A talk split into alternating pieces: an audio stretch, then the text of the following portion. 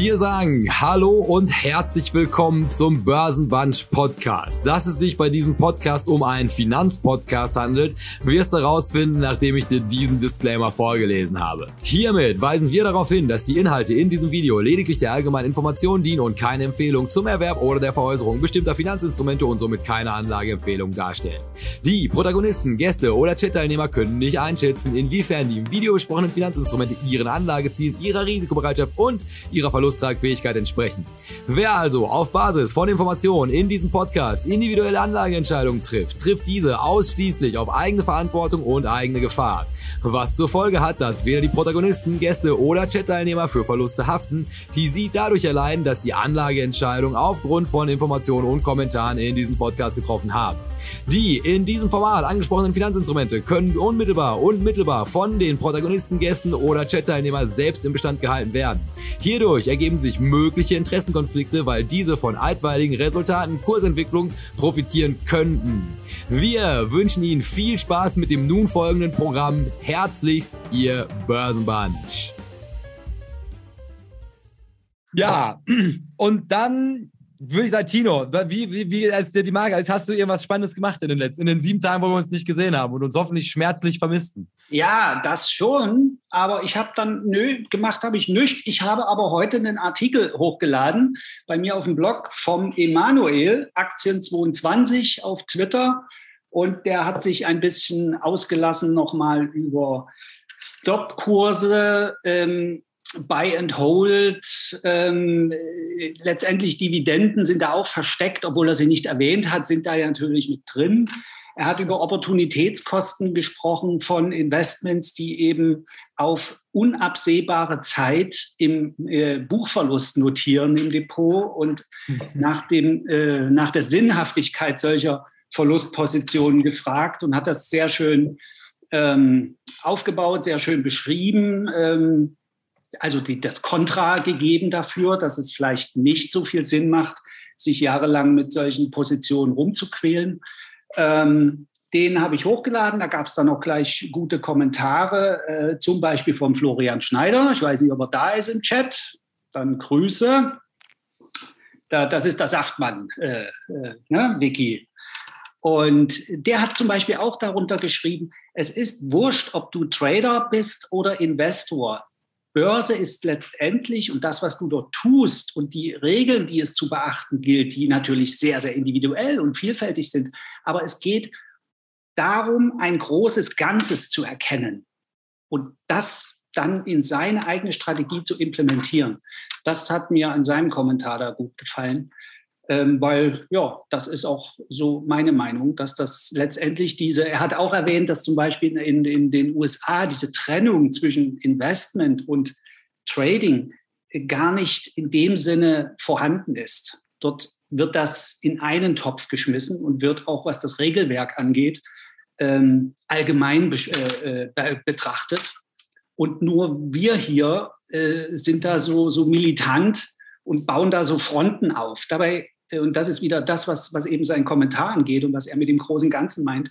Dabei können wir natürlich, der Investor kann von dem Trader lernen, von dessen Regelwerk und der Trader umgekehrt kann von dem Investor lernen, vielleicht bei der Auswahl der Aktien oder so.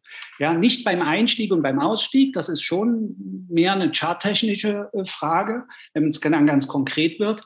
Aber welche Aktie man zum Beispiel verwendet, natürlich kann man das auch, auch unter fundamentalen Gesichtspunkten betrachten. Also das ähm, war so mein Highlight der, die letzte Woche. Also quasi bis gestern gar kein Highlight und heute dann dieser Artikel. Ja, ohne Ende Highlights auf einmal. Ja.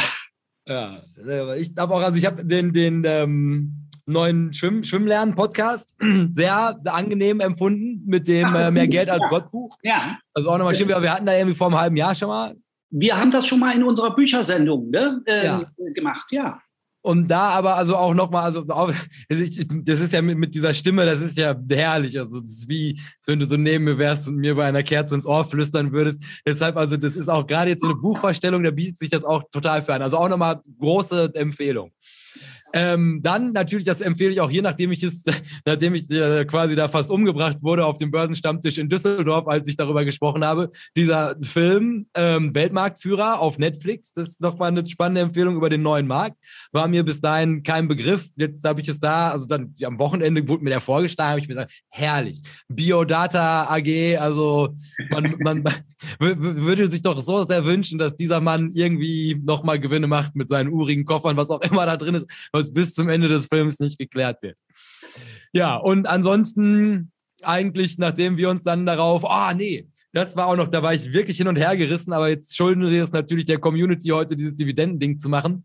Der neue Howard Marks Artikel über wie, also ja, Bullenmarkt in der Spätphase, was für Auswüchse das annimmt und, und also wie er dann halt quasi diese Zyklen davon hat, unglaublich. Also den knüpfen wir uns nächste Woche nochmal vor. Also herrlich Merkmale, Ende eines Bullenmarktes, wie das alles zusammenkommt und jetzt auch nochmal retrospektiv zu gucken, was haben wir die letzten zwei Jahre bis hierhin gemacht und wie offensichtlich das für einfach für jemanden wie Howard Marks gewesen ist, dass alles schief läuft. Und da konnte man auch nochmal richtig was lernen. Also der auch mhm. toll.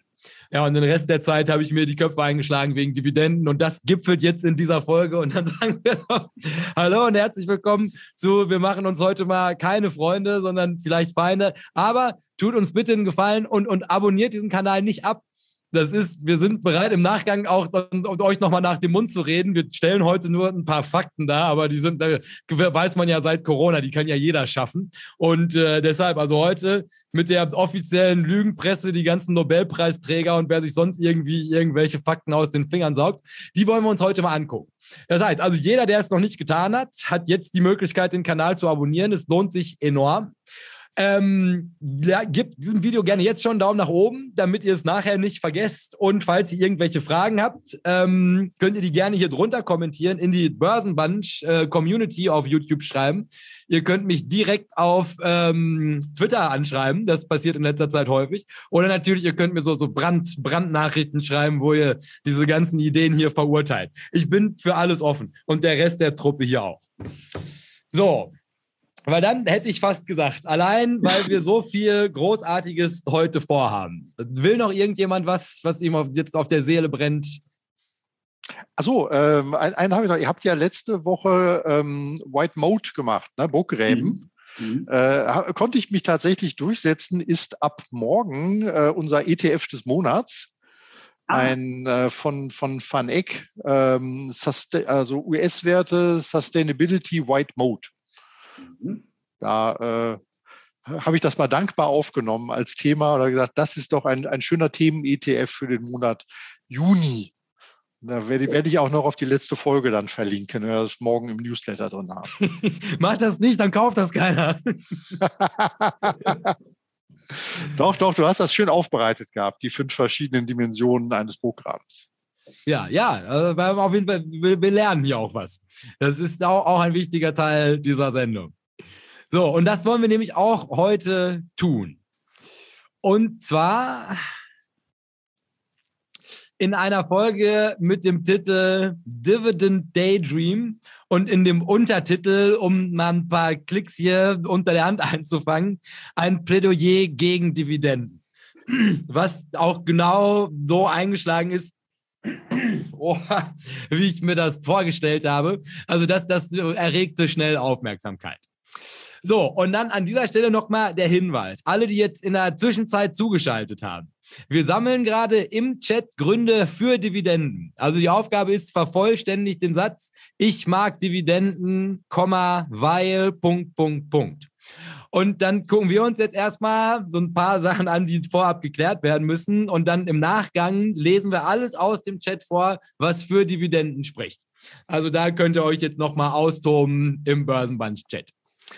Und dann, ihr habt es wahrscheinlich fast geahnt, ist das selbstverständlich, beginnt irgendetwas, was sich kritisch mit irgendwelchen Anlagetheorien auseinandersetzt, in der Regel immer mit Gerd Kommer.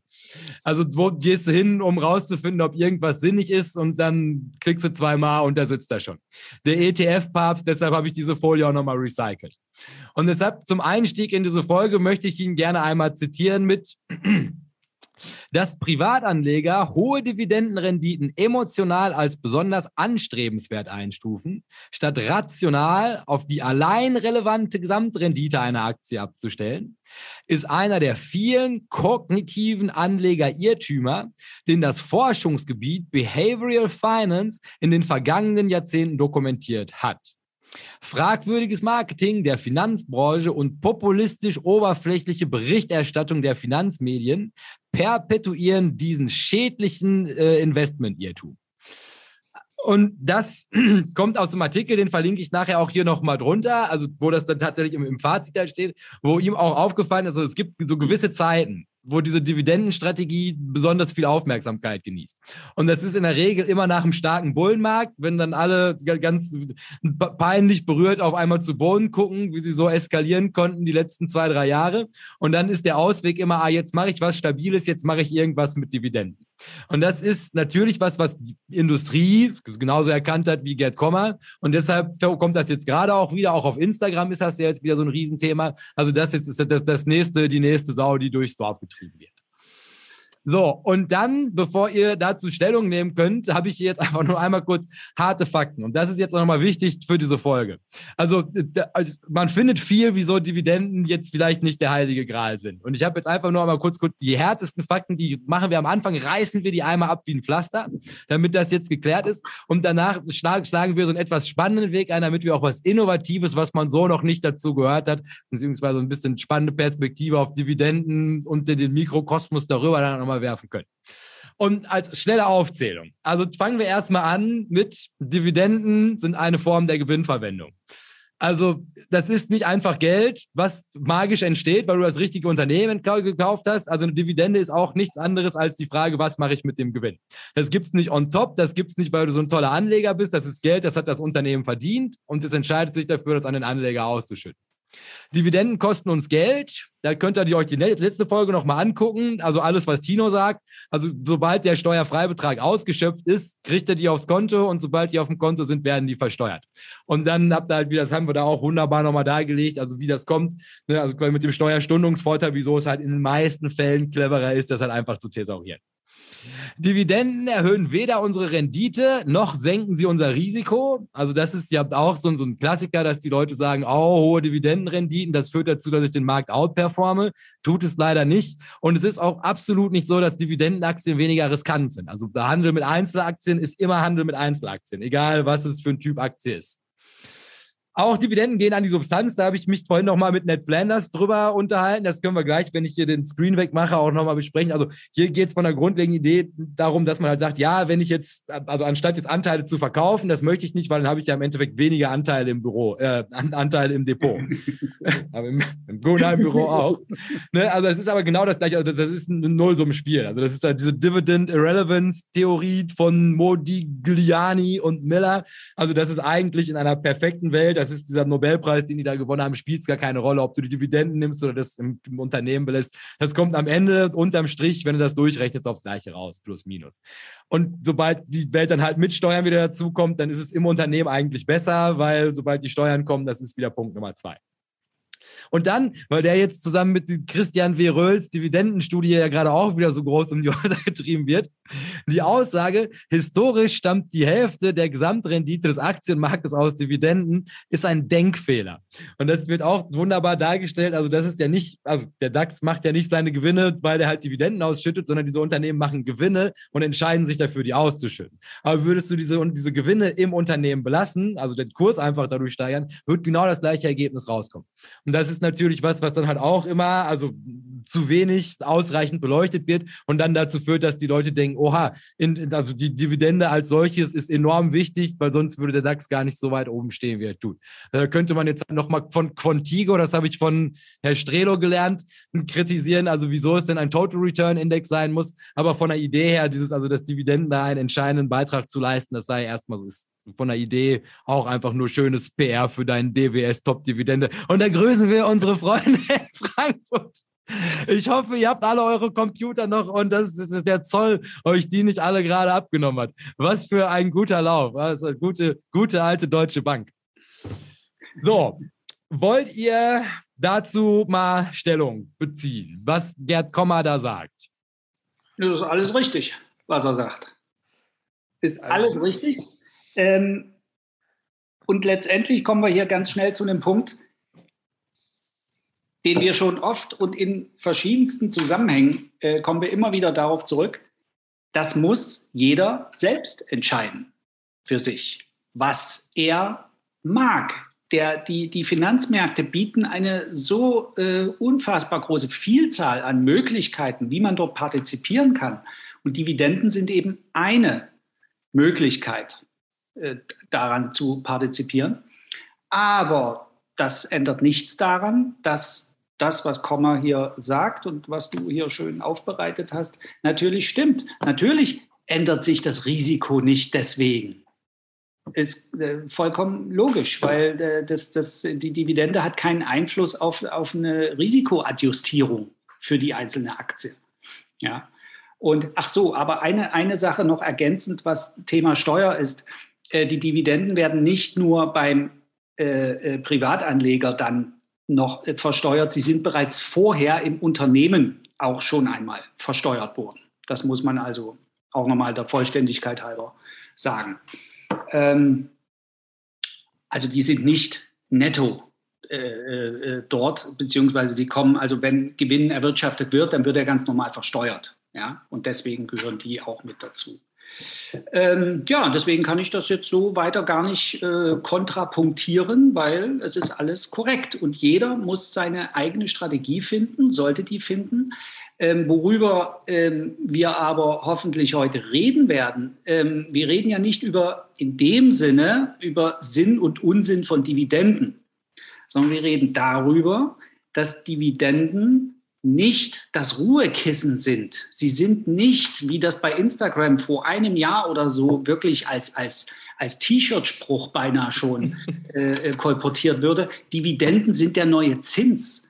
Äh, dort bin ich dann komplett ausgestiegen. Äh, bis dahin hatte ich vielleicht noch äh, minimale Hoffnung über den Geisteszustand ähm, ähm, einiger, aber da war dann Ende. Sie sind nicht der neue Zins. Ja, also das muss man unbedingt äh, festlegen.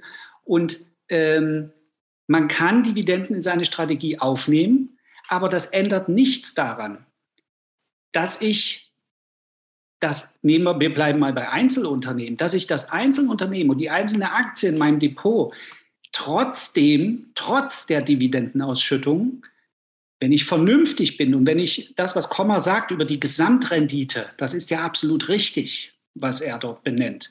Und damit sind eben auch Kursgewinne oder kleine Verluste sind damit gemeint. Ja?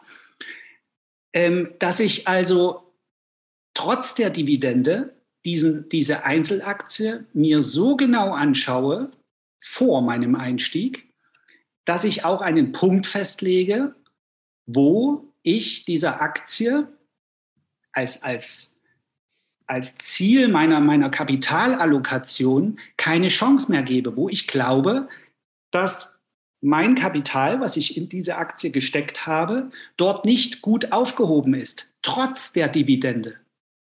Das kann man auch ganz leicht rechnen.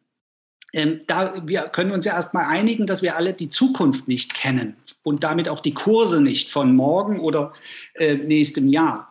Und habe ich einen Dividendenwert im Depot, und der schüttet aus. Das ist alles prima. Da habe ich auch einen verlässlichen Cashflow. Das ist nichts Verwerfliches. Das ist wunderbar. Ich selber bin ein Freund äh, dieser Strategie. Aber ich kann es mir, wenn ich klar bei Verstand bin, nicht leisten. Ich sage absichtlich leisten. Ich kann es mir nicht leisten, diese Aktie mit minus 40 Prozent Buchverlust in meinem Depot liegen zu haben und mich dafür trösten mit 4% Dividendenrendite, die ich durch meinen Einkaufskurs habe ich mir diese 4% äh, äh, eingenockt. Ja, also ähm, mir, mir festgelegt, diese 4% Dividendenrendite. Das kann ich eigentlich, wenn ich, wenn ich mein Portfolio unternehmerisch betrachte und, und die Gesamtrendite im, im Auge habe, kann ich das nicht tun. Also muss ich auch für diese Dividendenwerte einen Exitplan erstellen. Denn, und das wäre jetzt noch das Ende des Vortrags, äh, und äh, das, weil wir sagen, Dividenden, äh, das ändert nichts am Risiko der Company. Ja, genau. Und das Risiko der Company ist natürlich auch ein Risiko der Dividende.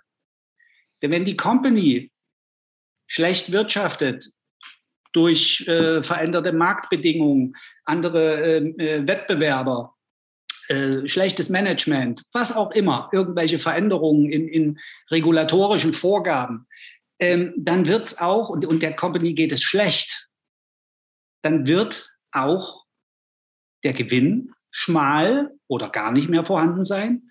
Und das haben wir 2020 ja erlebt. Dann werden auch Dividendenkürzungen stattfinden. Und das war 2020 zuhauf der Fall. Ja. Sind bis hin zum Verbot, äh, dass die gerade genau. Finanzdienstleister nicht ausschütten durften, weil die Unsicherheiten aus der Krise eben so unsicher waren, ja. Äh, dass man im Zweifelsfalle ja nicht äh, staatlich zuschießen wollte. Also hat die BaFin den Verbot verhängt gehabt, Dividenden ja. auszuschütten. Und, das und, hat dann später, ist ja nicht so schlimm gekommen wie gedacht, ja, auch Sonderausschüttungen hier und da nochmal geführt. Genau. Aber wir kennen auch alle Unternehmen und eins ist Magenta Pink unterwegs, die die Dividende auch gerne aus der Substanz halt bedienen. Ja. Und das ist natürlich auch ein, ein Punkt, wo ich sage, dass, die ist das natürlich nicht wert, weil das ist nichts anderes als ein Liquidationsplan des Unternehmens. ja, natürlich, den brauchst du nur 50 Jahre fortschreiben. Jetzt könnte der Dividendeninvestor sagen, da bin ich ja tot. Bis dahin halte ich dann die Aktie. Ne? Aber ja, das ist auch nichts mehr wert. Äh, ja, sich deine Erben. Und, und damit sind wir bei dem, was ich, ja, was ich ja gesagt habe. Ich kann nicht sicher sein, nur weil eine Dividende gezahlt wird und weil das Unternehmen in irgendeiner Branche äh, defensiv oder so unterwegs ist. Meistens sind ja Dividendenbringer in Branchen unterwegs, die schon etabliert sind und diese Unternehmen sind etabliert in diesen Branchen und so weiter. Ähm, wenn das so ist, dann müssen wir natürlich auch gleich, das haben wir auch letzte Woche schon besprochen, bei den Burggraben-Geschichten, äh, müssen wir auch gleich darüber reden, dass ähm, ein Wachstum in saturierten Märkten auch nicht mehr so vorhanden ist. Es ist endlich und irgendwann wird es eben, ist so eine Firma satt. Und das sind dann diese Dividendenbringer, so per Definition sind die das dann. Aber genau dort liegt ja die Gefahr. Das, was ich gerade erzählt habe, nochmal wiederholt, dass dann kein Wachstum mehr ist, Wettbewerbsdruck entsteht, keine, keine, die Produkte nicht mehr wettbewerbsfähig sind, möglicherweise keine Forschung mehr betrieben wird, die Märkte enger werden für dieses Unternehmen. Und dann geht es letztendlich auch in der Endkonsequenz zu Lasten der Dividende. Und der, der sich darauf verlassen hat und das schön sich ausgerechnet hat mit diesem Bildchen, äh, was brauche ich für, ne, das hatten wir ja auch mal, für 1000 Euro Dividende im Monat. Und dann werden da diese ganzen kleinen Logos abgebildet da bei Instagram. Zack, zack, zack, zack, zack. Hast du dann so ein Portfolio mit lauter bekannten Marken. Und wenn die Hälfte von denen mir um die Ohren fliegt, dann nützt mir das überhaupt nicht, wenn ich mit diesem äh, Depot eine 3,5 Prozent Dividendenrendite erreiche. Das bringt mir dann, das ist ein Trostpflaster, aber mehr auch nicht. Ja, und darauf aufbauend, das kann ich euch jetzt auch schon mal und auch der Zuschauerschaft für so einen kleinen Cliffhanger. In dieser Präsentation werden wir uns auch anschauen, wie die Dividende als solches die Welt zu einem schlechteren Ort macht. Über genau diese Prozesse. Und es wird ziemlich spannend, weil da gibt es also vieles, was man so auf den ersten Blick nicht sieht. Deshalb, also der Strelo, wollen Sie oder sonst würde ich noch eine Sache schnell ergänzen, die ich auch vorab gerne geklärt hätte und danach können wir uns eigentlich direkt, was eine Dividende großartig macht. Denn also, was man ja, also erstmal, da bringe ich jetzt noch schnell diese Diskussion mit Ned Flanders, ob jetzt halt quasi das Schreiben einer Option mit einer Dividende halt vergleichbar wäre. Und da würde ich gerne nochmal loswerden, also dass das Schreiben einer Option, das ist eine Dienstleistung, die bietet Tino ja an. Also Tino als Dienstleister setzt sich im Risiko aus und für dieses Risiko wird er bezahlt. Und das ist Geld, das kommt neu dazu. Und das Geld, was ausgeschüttet wird bei der Dividende, das ist ja in dem Unternehmen. Das heißt also quasi der Unternehmenswert wird um die Dividende verringert. Und dadurch, dass das ausgeschüttet werden kann. Ja, er, das heißt, er hat das, glaube ich, aus seiner Sicht gesehen, als Cashflow betrachtet, ist es das Gleiche, was bei ihm ankommt. Aber wir müssen natürlich unterscheiden, wie dieses entsteht. Es ist ne? nicht erarbeitet, sondern es ist eine Risikoprämie. Absolut, absolut. Und das andere ist eine unternehmensinterne Gewinnermittlung und davon der Anteil. Und das ist ein Unterschied. Ne? Das war die Diskussion, die ihr heute geführt habt. Genau, also ich wollte, also die Option wollte ich nochmal ausklammern und dann also quasi, also womit konkurriert die Dividende denn eigentlich? Also halt quasi das Gegenteil zu, ich schütte den Aktionären das Geld aus, ist ja, ich belasse das Geld im Unternehmen. Das führt natürlich dazu, dass der Kurs steigt und dann setzt man von da aus, dann spricht man von den sogenannten Growth-Unternehmen und dann ist einfach die Aktie als solches wertvoller. Und, und das ist halt also, wie eine Dividende funktioniert, das ist kein magisches Geld, was einfach so entsteht. Das ist vorher im Unternehmen gewesen und es verlässt das Unternehmen als Gewinnbeteiligung. Das heißt also, die Alternative dazu wäre halt einfach zu sagen, ich verkaufe von so einer Growth-Aktie einfach kleine Teile dieser Aktie in meinem Portfolio. Und das sagt Gerd Kommer halt auch, also dass es am Ende genau aufs Gleiche rauskommt, ob der Gewinn ausgeschüttet wird oder ob du halt quasi Aktien verkaufst, weil halt die eine Aktie, die wird dann einfach um den Wert der ausgeschütteten Dividende halt einfach reduziert. Die andere bleibt gleich viel wert und du hast halt einfach weniger von etwas, was mehr wert ist, beziehungsweise mehr von etwas, was weniger wert ist. Also das ist halt auch Theorie, ist natürlich auch Theorie. Äh, beide Aktien können steigen und fallen. Äh, die eine hat einen Dividendenabschlag, äh, denkt man, und müsste eigentlich um die Höhe der Dividendenauszahlung pro Aktien fallen, tut es aber nicht. Passiert. Ja, und aber die, und die andere behält das, den Gewinn im Unternehmen und fällt trotzdem. Also ähm, Theorie ist gut und schön. In der Praxis können beide von dir gerade geäußerten äh, Argumente natürlich komplett ausgehebelt werden und ganz anders stattfinden. Und damit sind wir wieder bei uns als Investoren, die wir lernen müssen und festlegen müssen vorher, wie wir damit umgehen. Denn die Theorie bringt uns nichts, wenn der Markt was anderes macht. Ja, also mir ist jetzt nur wichtig, also bin ich ganz bei dir. Also es kann genauso gut, du schüttest aus, das Unternehmen geht am nächsten Tag pleite, unbegründet, Mr. Market. Wichtig ist nur, also quasi buchhalterisch ist das der Prozess. Ja. Und also der Markt macht selbstverständlich, was er macht, aber von der Idee her ist es halt quasi einfach Geld und das wird dann halt einfach auf ganz viele kleine Konten überwiesen. Und das könnte man so, wenn der Markt rational wäre, was er nicht ist, aber halt einfach alles so darlegen. Ja. Und das ist also, also jetzt mal das Fundament, auf dem wir uns unterhalten wollen. Und ich glaube, also zumindest der Artikel steht hier drunter. Jeder, der das von Gerd Kommer nochmal also wunderbar aufbereitet lesen möchte, also ist jetzt die Dividendenstrategie irgendwelchen anderen Growth-Strategien, Factoring-Strategien oder so überlegen da verrate ich euch jetzt schon mal, das sieht nicht so gut aus für die Dividendenstrategie. Aber das, wir, wir wollen ja heute Innovatives schaffen. Aber erstmal, bevor wir das machen, bringe ich uns eine Folie weiter, nachdem Gerd Kammer uns mit harten Zahlen verwöhnt hat. Und Herr Strelo, weil wir jetzt endlich wieder jemanden haben, der den Chat bedienen kann, kümmert sich jetzt um den Tag der Herzlichkeit und vervollständigt für uns ein bisschen den Satz, ich mag Dividenden, weil.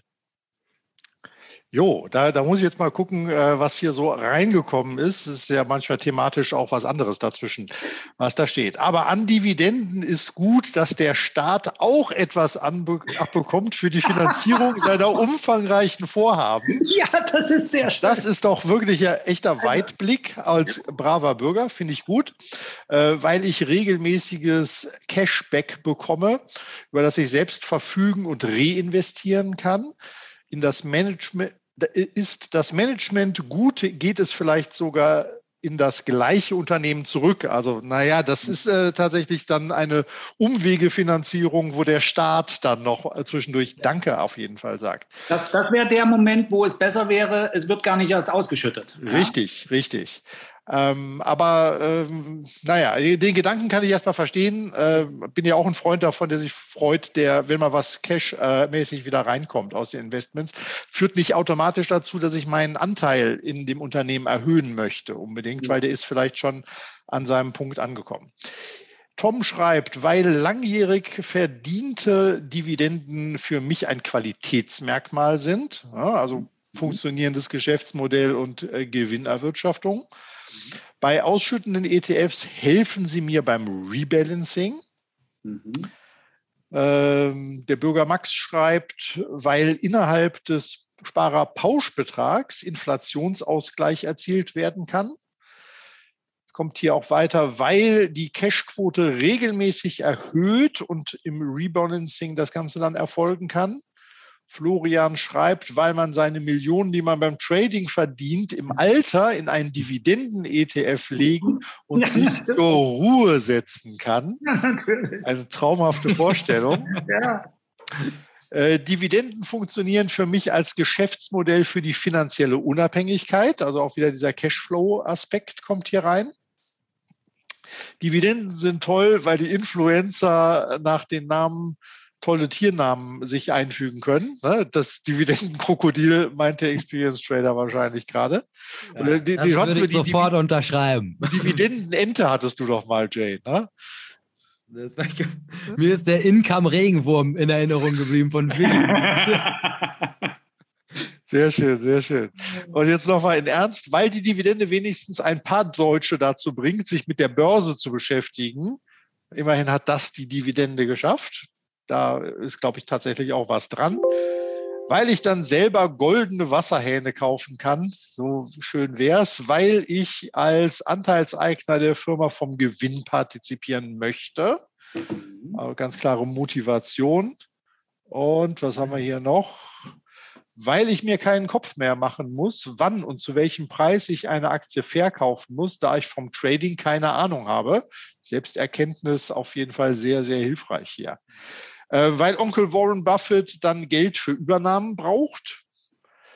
Wenn ich die Gewinne aus einer thesaurierenden Growth-Aktie verkaufe, muss ich auch Steuern zahlen. Steuern sind kein Argument. Mhm. Ja? Mhm. Also insofern, also die 25 Prozent plus X, die habe ich doch so oder so. Und äh, dann kommt jetzt noch die Feinheit mit dem steuerlichen Einlagenkonto, hatten wir ja auch schon mal, steuerfreie Dividendenzahlung, aber dann ist es eigentlich bloß auch eine Verzögerung. Ähm, ich glaube, das habe ich ah, hier noch, weil dann der CEO das Geld nicht für schwachsinnige Übernahmen verbrennen kann. Das ist natürlich auch gut. Das Unternehmen nicht zu liquide halten, dann kann weniger Unsinn gemacht werden. Gefällt mhm. mir sehr gut. Mhm. Ähm, weil ich mir mit den Apple-Dividenden bald neue AirPods kaufen kann. Da drücken wir doch die Daumen, dass die Preiserhöhung äh, unter dem Dividendenanstieg bleibt. ja, das war der, der sehr, sehr fleißige Chat. Sehr gut, sehr gut. Also was man hier ja schön sieht, also es, es, gibt, weiß Gott, allerlei Anknüpfungspunkte, wo man sagen könnte, also eine Dividende im Alltag erfüllt auch definitiv einen Mehrwert. Und das würden wir auch überhaupt nicht in Abrede stellen. Und ähm, ne, also ich denke, also jetzt, also die Markanten, die mir jetzt in Erinnerung geblieben sind, ist auf jeden Fall also den Sparerpauschbetrag auszuschöpfen. Das ist definitiv clever, das sollte man definitiv machen. Dafür ist eine Dividende großartig. Ich finde auch das mit dem Rebalancing, das finde ich ist eine ziemlich coole Idee. Ich meine, man zahlt natürlich einen Preis, weil also ich meine, das ist ja die ganze Idee zwischen, also, also tesorieren und ausschüttend. Und natürlich zahlst du irgendwann Steuern, wenn du halt das, das gewachsene Unternehmen halt verkaufst, aber du hast das Geld halt einfach länger in der Company. Ne? Und ich meine, das ist halt das Problem bei Dividenden, ist halt quasi jährlich kommt ist. Und dann ist es halt einfach wie dieser, diese Zinseszinsgrafik, die wir auf Instagram alle 100 Millionen Mal gesehen haben. Die Idee ist halt schlicht und ergreifend, je länger das Geld für dich arbeitet, unangetastet, desto besser. Aber von der Idee auch dieser motivierende hm. Faktor, also viele großartige Dinge dabei. Also hier in dieser Folge wird es jetzt nicht darum gehen, dass wir sagen, Dividenden sind per se schlecht. Die haben viele gute Dinge und deshalb darf jetzt nochmal Tino und danach Herr Strelo seinen Lieblingsgrund für die Dividende nennen, bevor wir dann anfangen, die Jutta abzureißen. Ich mag Dividenden, weil ich davon meine Miete bezahle. ich finde das schön, dass du es vor allem auch, wenn, wenn du es so betonst. Hallo, ich bin Tino, ich bin Alkoholiker. Ja, ja genau, genau, hallo. ja, genau. Ja, ähm, ähm, also diesen Teil, äh, also ein Großteil meiner Strategie beruht darauf, weil, äh, ob, weil, wie gesagt, dieser, dieser Steueraspekt, ähm, das ist richtig, was da gerade im, im, im, im Chat war. Das äh, spielt, wenn du auscashen willst, egal wie, ähm, spielt das keine Rolle.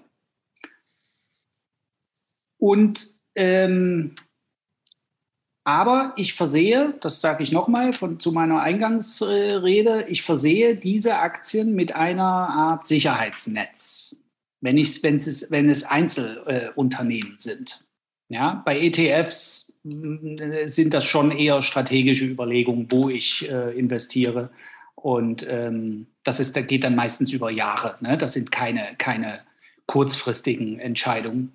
Aber wie gesagt, Einzelaktien, Dividenden gerne ist Teil meines monatlichen Cashflows, aber das Ganze mit Sicherheitsnetz aus den schon dargelegten Gründen und auch das letztendlich zwar nicht genannt, aber hat der Aktien 22 in dem Gastartikel bei mir auf dem Blog beschrieben. Die Opportunitätskosten. Das ist übrigens etwas, worüber wir auch noch gar nicht gesprochen haben. Immer nur angeteasert. Aber was bedeutet das überhaupt? Was, was kann das, also wie kann so etwas dein, dein Depot kaputt machen? Weil du, du siehst es ja nicht. Du, du kannst nur diesen Begriff für dich äh, so zur Kenntnis nehmen, aber du weißt gar nicht so richtig, wenn man nicht tiefer gräbt, was das bedeutet. Ja? Aber machen wir ja nicht heute. Also ja, deswegen mag ich Dividenden. Du wirst aber noch diverse Chancen bekommen, das unterzubringen im Laufe dieser Präsentation. Ja. Ja, ich, ich mag Dividenden halt auch, weil ähm, sie, sie sind halt für mich ein Zeichen davon, dass das Unternehmen äh, so viel äh, sich etabliert hat, dass es Gewinne ausschütten kann. Das ist für mich nahezu ein Luxus, wenn das Unternehmen es sich leisten kann, die Sachen auch auszuschütten, weil das auch in der Regel dann erst passiert, wenn das Unternehmen nämlich Gewinne erwirtschaftet. Mhm. Äh, irgendwie diverse Highflyer-Unternehmen, die ja böse, böse abgestürzt sind, die haben noch nie Gewinn gemacht. Ähm, und trotzdem wurden sie an der Börse irgendwie hoch gehandelt, was die Bewertungen angeht. Und für mich ist das an der Stelle so ein Punkt, wo ich sagen kann, okay, ich bin mit dem Zielbetrag in dem Unternehmen investiert, wird den jetzt auch aus Risikogesichtspunkten nicht weiter erhöhen wollen. Ich bin viel zu faul, um Rebalancing zu machen. Finde ich total lästig. Also tolle Theorie kann man machen, ist bestimmt auch sinnvoll. Mir ist es nur lästig. Und insofern, wenn ich aber Cashflow rausgeneriere, dann ist es tatsächlich so, dass ich sage, okay, der, der Anteil bleibt, das rein investierte Geld bleibt und ich bekomme tatsächlich Geld raus, ähm, wird es dann äh, eben nicht im gleichen Unternehmen neu investieren, sondern in irgendeiner Form halt umschiften. Also ich nutze es jetzt auch nicht für einen Konsum oder so. Im Alter kann ich mir das ganz gut vorstellen, um da einen stetigen äh, Kapitalfluss auch monatlich äh, zu bekommen. Kann man ja mit äh, alleine äh, drei verschiedenen ETFs kriegt man das hin, dass man jeden Monat halt Dividendenzahlungen generieren kann. Und äh, das habe ich vielleicht dann irgendwann auch tatsächlich mal vor. Aber das ist zum Reinvestieren dann durchaus da. Also sprich, investiertes Geld bleibt an der Stelle, wo es investiert ist und trotzdem kommt dabei was rum. Und ja, was einmal ausgeschüttet ist, dass äh, um das fällt äh, in der Theorie dann auch der Kurs, in der Praxis dann meistens kurzfristig auch. Aber ich bleibe mit meinem Anteil eigentlich unverändert drin. Schön. Das fand ich schön. Also wir können uns darauf einigen, uns würde allen diverse Gründe einfallen, wieso es gar nicht mal so eine verkehrte Sache ist, wenn ein Unternehmen ab und an auch mal Gewinne ausschüttet. So, und das ist mir jetzt ganz wichtig. Also, also wir haben uns alle sehr positiv zu der Thematik geäußert und wir lehnen es nicht als Ganzes ab. Weil dann machen wir jetzt mal weiter mit der Präambel. Also was wollen wir uns ab hier jetzt angucken? Also alles, was jetzt kommt, kommt mit dem Fokus auf gezielte Investments in Einzelunternehmen mit der Intention, das Vermögen über Dividenden zu mehren also diese Thematik, über die wir jetzt hier halt sprechen wollen, also das halt, worauf das jetzt hier alles abzielt und worüber wir also den, einen Impuls geben möchten, darüber nachzudenken, ist ja ganz genau das, was jetzt halt gerade hoch und runter gespielt wird auf diesen sozialen Medien. Also die Idee, kauf diese Aktie und ich garantiere dir für die nächsten 100 Jahre die folgende Dividendenrendite. Dabei trägst du mehr oder minder überhaupt kein Risiko, weil das ist ein etabliertes Unternehmen. Das Logo haben wir alle schon mal gesehen. Diese ganzen großartigen Treppchen, wer bekommt wann wie viel Dividende, wie das immer mehr wird, dann, dass man sich gegenseitig applaudiert. Und das führt natürlich dazu, dass man halt am laufenden Band immer noch mehr von diesen Aktien kauft. Und, und das ist halt das, wo wir heute diesen Denkanstoß geben wollen, natürlich andere Leute auch dazu motiviert, auch diese Unternehmen zu kaufen, in genau dieser gleichen Intention mit genau dem gleichen Versprechen. So, und jetzt, also fangen wir erstmal an mit so einem ganz spannenden Gedankenexperiment. Das habe ich mir extra überlegt für euch und für diese Folge. Und das wird jetzt eine starke Sache und am Ende ist, ist eine kleine, kleine Kritik gegen die Dividende drin versteckt und danach wahrscheinlich auch, auch ein spannender Eye-Opener, wo ihr am Ende sagen würdet, oh, ah, das hätte ich nicht gedacht. Also, ne, das Vorgehen, klare Sache, es geht jetzt halt quasi also gezielt Unternehmen zu suchen, die stark in Dividenden sind. Und deshalb fangen wir jetzt erstmal an mit dem Dividend Daydream. Und da habe ich euch diese wunderbare Grafik hier vorbereitet. Und mit der möchte ich einen Punkt verdeutlichen, aber ich erkläre sie erstmal, was ich hier habe. Also hier oben, da seht ihr das, das, das Management. Also das ist der CEO. Der, seht ihr, seht ihr meine Maus? Ja. Mhm. Ja, also der hier oben, das ist, ist, ist der CEO. Und dieser CEO, der ist Chef von diesem Unternehmen hier unten. Das ist eine Fabrik, die habe ich jetzt einfach nur mal, weil die Piktogramme mir zuerst angezeigt wurden. Die macht irgendwas mit Autos. Spielt jetzt erstmal keine Rolle. Aber das ist auf jeden Fall das Produkt, was sie verkaufen. Und das ist hier der, der Kunde, der nimmt die besonders gerne ab. Und dann haben sie hier so eine Inhouse-Fertigung, die ist halt unglücklicherweise ein bisschen teurer und also das kostet das Unternehmen auch relativ viel Geld, die zu haben, führt aber natürlich dazu, dass das Unternehmen relativ autonom funktionieren kann. Und der hier unten, das ist, das ist das, der Controller, der sagt halt, ja, das ist wichtig, dass wir diese Inhouse-Fertigung haben. Ne, das hält uns als Unternehmen auf jeden Fall auf einer guten Spur und wir können halt sicherstellen, langfristig Gewinne zu machen. So, und hier unten, da seht ihr, das, das sind die, die Investoren und die bekommen hier ihre Dividenden ausgezahlt, weil sie in dieses Unternehmen investiert haben. So, also grundsätzlich ist der Aufbau relativ simpel. Also die freuen sich und fordern natürlich halt auch vom CEO sicherzustellen, dass dieses Unternehmen hier profitabel ist. Und die sagen natürlich, je mehr, desto besser. Und wichtig ist, dass da stabil auch Geld rauskommt. Oh, oh. So, was jetzt im nächsten Schritt passiert, ist, dass durch die hohe Nachfrage nach Aktien von diesem Unternehmen sich der CEO jetzt langsam die Frage stellen muss, also wie mache ich die aktuellen Aktionäre nur noch glücklicher? Also wie kann ich sicherstellen, dass dieses Unternehmen jetzt noch mehr Geld verdient, damit ich am Ende noch mehr Geld an meine glücklichen Aktionäre ausschütten kann? So, was dem auffällt, ist zum einen der Kunde, der ist bereit, noch mehr abzunehmen. Das heißt also, du bindest dich jetzt zunehmend weiter an diesen einen Kunden und, und das ist ihm auch aufgefallen, ist, dass es gar nicht mal so unverkehrt ist, zu sagen, ich lagere einfach die Produktion von diesem wichtigen Zusatzteil hier, diesem Schraubschlüssel, das lagere ich jetzt mal aus. Und jetzt seht ihr da unten, der Controller, der wird schon ganz nervös und der sagt, oh, ich weiß ja nicht, ist das überhaupt so clever, wenn wir jetzt die Produktion dann halt auslagern? Und dann sagt der CEO aber dementsprechend, Mensch, bist du blöd? Wir können hier ohne Ende Kosten sparen und das ist doch auch ein verlässliches Ding. Und je mehr wir die Kosten hier runterbekommen, desto mehr Geld verdienen wir am Ende des Jahres, desto mehr Geld können wir ausschütten an die Leute, die da unten so glücklich sind. Und da gewinnt doch jeder bei dieser ganzen Geschichte. So, und jetzt bringt sich dieses Unternehmen in die folgende Situation. Also ihr seht, die Nachfrage nach der Dividende wird immer größer. Da stehen halt immer mehr Leute und die sind immer zufriedener mit dem Management. Das Management ist natürlich in einer Situation, wo es mit dem Rücken zur Wand steht und eigentlich immer die gleiche Dienstleistung bringen muss, nämlich immer noch mehr Geld. Also der muss zusehen, dass dieses Unternehmen immer effizienter wird, was dazu geführt hat, dass es sich in eine enorm große Abhängigkeit zu diesem Schraubstockhersteller da bringen musste und natürlich dieses Produkt mittlerweile fast exklusiv an diesen einen ja, Kunden mit der Krone verkauft. Und gleichzeitig der Controller kurz vor der Ohnmacht, der sagt, ach du Scheiße, das wird dir doch, könnte jederzeit alles crashen. So, und wenn man das jetzt so sieht, dann ist ja der erste Eindruck, das ist ja genau das, was wir die letzten zehn Jahre machen.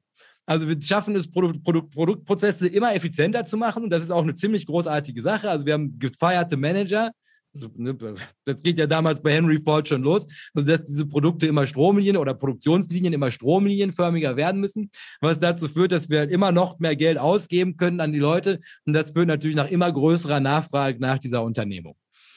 So, und jetzt habt ihr das gehört und wahrscheinlich jeder, der hier sitzt, jeder, der hier zuhört, denkt sich erstmal, naja, also für mich als Dividendeninvestor ist das doch erstmal alles überhaupt keine verkehrte Sache. Also der zahlt regelmäßig seine Dividenden und der erhöht seine Dividenden auch noch. Und wie das jetzt passiert, wie die Wurst gemacht ist, spielt doch erstmal keine Rolle. Und wenn ich euch jetzt fragen würde, über welches Unternehmen sprechen wir da? Was wird euch da jetzt in den Sinn kommen? Hm. Also ich hätte jetzt an VW irgendwie gedacht, die sich in extreme Abhängigkeiten begeben haben, was Zulieferer angeht und da hier und da auch schon mal tatsächlich böse erpresst worden sind. Hm. Was nämlich dann steigende ähm, Teilepreise der, der Komponenten anging. Aber umgekehrt können die ja auch die Zulieferer erpressen. Das hatten wir ja auch. Das äh, ist ja äh, meistens ja. vorangegangen. Ne? Ja. Lopez und Co., ja. äh, die dem im Einkauf halt super aggressiv aufgetreten sind. Ja. Aber das, das Autopiktogramm wurde doch nur verwendet, weil es als erstes auftauchte, sagt. Ja, ne? muss nichts mit hier, Autos äh, zu tun haben. Wir sind doch hier ähm, ähm, Poirot, ne? Wir machen doch hier gerade eine detektivische Arbeit. Okay, also es muss kein Autohersteller sein, richtig? Nein, es kann alles sein, was du dir vorstellen kannst. Ah. Ähm. Also ja, Apple, weil, ähm, weil die Nee, nee, sehr krass. Zu, zu, wenig Dividende, ne? Ja, ja, nee, und, und Apple ähm, baut ja jetzt oder will jetzt erst in-house. Die wollen sozusagen, die gehen ja den umgekehrten Weg. Die wollen den Chip selbst herstellen. Oder machen das bereits? Machen das schon, machen ne? das schon, ja. aber, aber sie wollen auch nicht mehr alles in, bei Foxconn zusammen ja, eben, ne? beißen lassen. So ja. Okay, aber das ist ja umgekehrt. Ah, schwierig. Da fällt mir nichts ein. Also, also Apple kam irgendwie auch schon im Chat. Deutz Die Experience Trader und seine Lieblingsaktie. Ach so, ähm, ja. Und äh, Anspielung an Tesla wurde auch noch gefragt. Aber das kann ich mir eigentlich auch so nicht mhm. vorstellen, weil die ja tatsächlich eine extrem hohe Fertigungstiefe eben selbst betreiben. Ja, eben. Huh. Wollt ihr das wissen? Ja. Weil während das hier auf Unternehmensebene ist, was, was, was jeder hier nachvollziehen könnte. Also im Nachhinein ist einfach der, der reguläre Lauf der Dinge bei diesen ganzen Dividendenaktien, also der Prozess, den es logischerweise gehen muss, um mir die Dividende zu erhöhen. Und da wird auch keiner sagen, Mensch, das ist aber nicht okay, wie es abläuft. Und wenn man jetzt aber halt auf Social Media die gleichen Leute reden hört, die, also auf der einen Seite das hier zu 100 Prozent unterschreiben würden, aber wenn ich euch das hier jetzt mal drüber lege, natürlich sofort alle Experten sind und sagen, das kann doch, wie konnten wir uns jemals in so eine beschissene Situation, wer denkt denn da überhaupt nach? Wie kann es sein, dass unsere strategische Planung gerade mal, also ein Urinstrahl im, im Voraus gemacht wird? Und wenn man sich das jetzt mal anguckt, also dieses Schaubild mit diesen Bildern drüber, das Was musst du jetzt unbedingt für den Podcast erklären, weil ansonsten äh, hast du die Hörer auf jeden Fall abgehangen. Weil Herr Strelo clever ist. Oder Herr Strelo, erklären Sie das mal für den Podcast. Was sehen Sie jetzt hier und sind Sie geschockt? Also es ist, äh, es ist Deutschland. Es ist kein Unternehmen, sondern es ist Deutschland, was von einem gewissen Angelo Mörtel geleitet wird. Und äh, der Output äh, ist die deutsche Wirtschaft, äh, die produziert eben die Waren und der König Kunde, der das bevorzugt und immer mehr abnimmt, ist China. Und jetzt ist ja die Frage, ne, was wird hier selber, wurde hier selber erzeugt und wird jetzt irgendwie zugeführt? Ähm, und da ist es die Energie. Das hast du sicherlich auch mit Blick auf die aktuelle ja, Gas- und Ölproblematik aus Osteuropa, sprich Russland, äh, gemeint, dass eben die Energie nicht mehr selber erzeugt wird, sondern sie extern uns zugeführt wird. Und der mahnende Controller, dem das ja alles nicht so gefallen hat, äh, das sind die erneuerbaren Energien der äh, ist an der Stelle halt äh, ja penetrant am Mahnen, so nach dem Motto, eigentlich müsste ich doch hier der Chef sein. Ja, und die Dividenden, sprich die ganzen Ausschüttungen, die dieses äh, Deutschland AG hier produziert, ja, die werden in Form von Sozialprogrammen, Rentenkasse und sonstigen Steuergeschenken an die Bevölkerung ausgeschüttet. Ähm, da gibt's ja aktuell auch wieder gerade Programme, äh, wo man ja politisch dafür sorgt, dass die Leute irgendwie Geld bekommen, was aber ja irgendwer im Vorfeld auch verdienen muss. Ich hoffe, ich habe das einigermaßen gut äh, in Zusammenhang gebracht. Sehr und, basi ja. und basierend auf der aktuellen Informationslage, wenn wir den jetzt nochmal zurückspielen an Tino, würdest du in dieses Unternehmen investieren? Und falls nein, wieso nicht? ah, ähm, ah, hm, hm, hm. Also ich wäre ja dann einer von denen rechts unten, ne? der Empfänger von irgendwelchen Geschenken. Äh, ne? Nehmen wir mal an, die Dividende ne? ist ja hier ist gleich Sozialprogramme. Das ist ja in der Deutschland AG sind das ja nicht Dividenden per se, sondern sie werden ja umgemünzt in irgendwelche Hilfen. Ähm, das Ding ist nur, dass ich ja von diesen hier aufgezählten und auch weiteren äh, ähm, Dividendenausschüttungen, Schrägstrich Hilfen, ja gar nichts bekomme ähm, also ähm, da habe ich ja gar nichts von. Idee, also geht mir, geht mir primär um das, um das Geschäftsmodell als solches. Also ich meine, mach, mach es jetzt nicht an, an diesen, also was am Ende rauskommt. Geschäft? Was am Ende rauskommt, okay. wäre auch, auch eine Dividende. Für okay, dich. das Geschäftsmodell als solches ist für mich, ist das ein Verliererunternehmen. Ganz klar.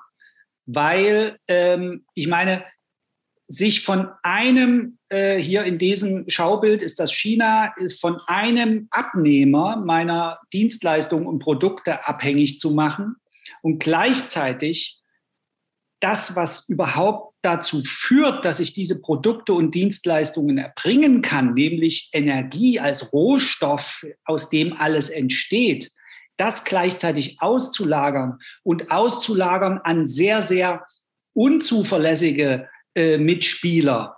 Ähm, also so ein CEO, äh, den würde man hier wie Angelo Mörtel, den äh, würde man teeren und federn und, und, und, und würde ihn runterstupsen ja, und sagen, pfui, Das machst du nicht mehr. Da geh weg, geh in die Ecke, schäm dich. Also das wäre ein Laden, in den ich nicht investieren würde. Definitiv. Aus diesen, vor allem aus diesen beiden Gründen. Meinetwegen der CEO, da können wir jetzt auch, da, da können wir Warren Buffett rauskramen, der sagt, eine Company muss so aufgebaut sein, dass der größte Vollidiot sie führen kann. Okay, dann können wir Angelo Mörtel also stehen lassen. Nehme, nehme ich das wieder zurück. Kann bleiben. Kriegt auch Pension dann und so, alles gut. Aber die Energie auszulagern an unzuverlässige äh, Lieferanten, und da, äh, das ist übrigens nicht, da blicke ich nicht nur nach Osten. Ne, da blicke ich auch in den arabischen Raum. Ja, ja das, das, äh, Gas aus Katar dürfte irgendwie auch moralisch ja. und CO2-mäßig sowieso nicht besser sein als das aus anderen Quellen. Und vor allem, äh, äh, das hast du vorhin schon mal gesagt im Zusammenhang äh, mit unserem Ratespiel, was ist das hier für eine Company? Ähm, wir sind erpressbar. Diese Company ist erpressbar durch die, die die Energie liefern. Denn wir wissen alle und vor allem die, die sie liefern, wissen, ohne diese Energie, ohne diesen Grundstoff funktioniert in dieser Deutschland AG überhaupt nicht. Und dann kommt die nächste äh, Schwierigkeit, dass der Konsument, da habe ich ja letzte Woche die steile These aufgeworfen, wer hat wirklich die Preissetzungsmacht? Eigentlich ist es der Konsument. Der Konsument hat eigentlich den Burggraben, Schrägstrich die Preissetzungsmacht, denn der kann sagen, weißt du was, um jetzt auf dieses Schaubild hier zu kommen, Deutschland AG, vergiss es, ich nehme dir den Krempel einfach nicht mehr ab, ich kaufe meinen Scheiß in Indien oder sonst wo.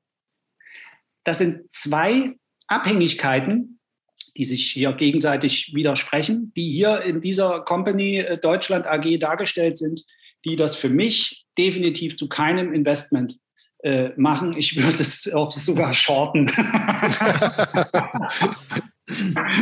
ja, okay, da, da gibt es dann tatsächlich die Preissetzungsmacht, die sich Steuererhöhung nennt.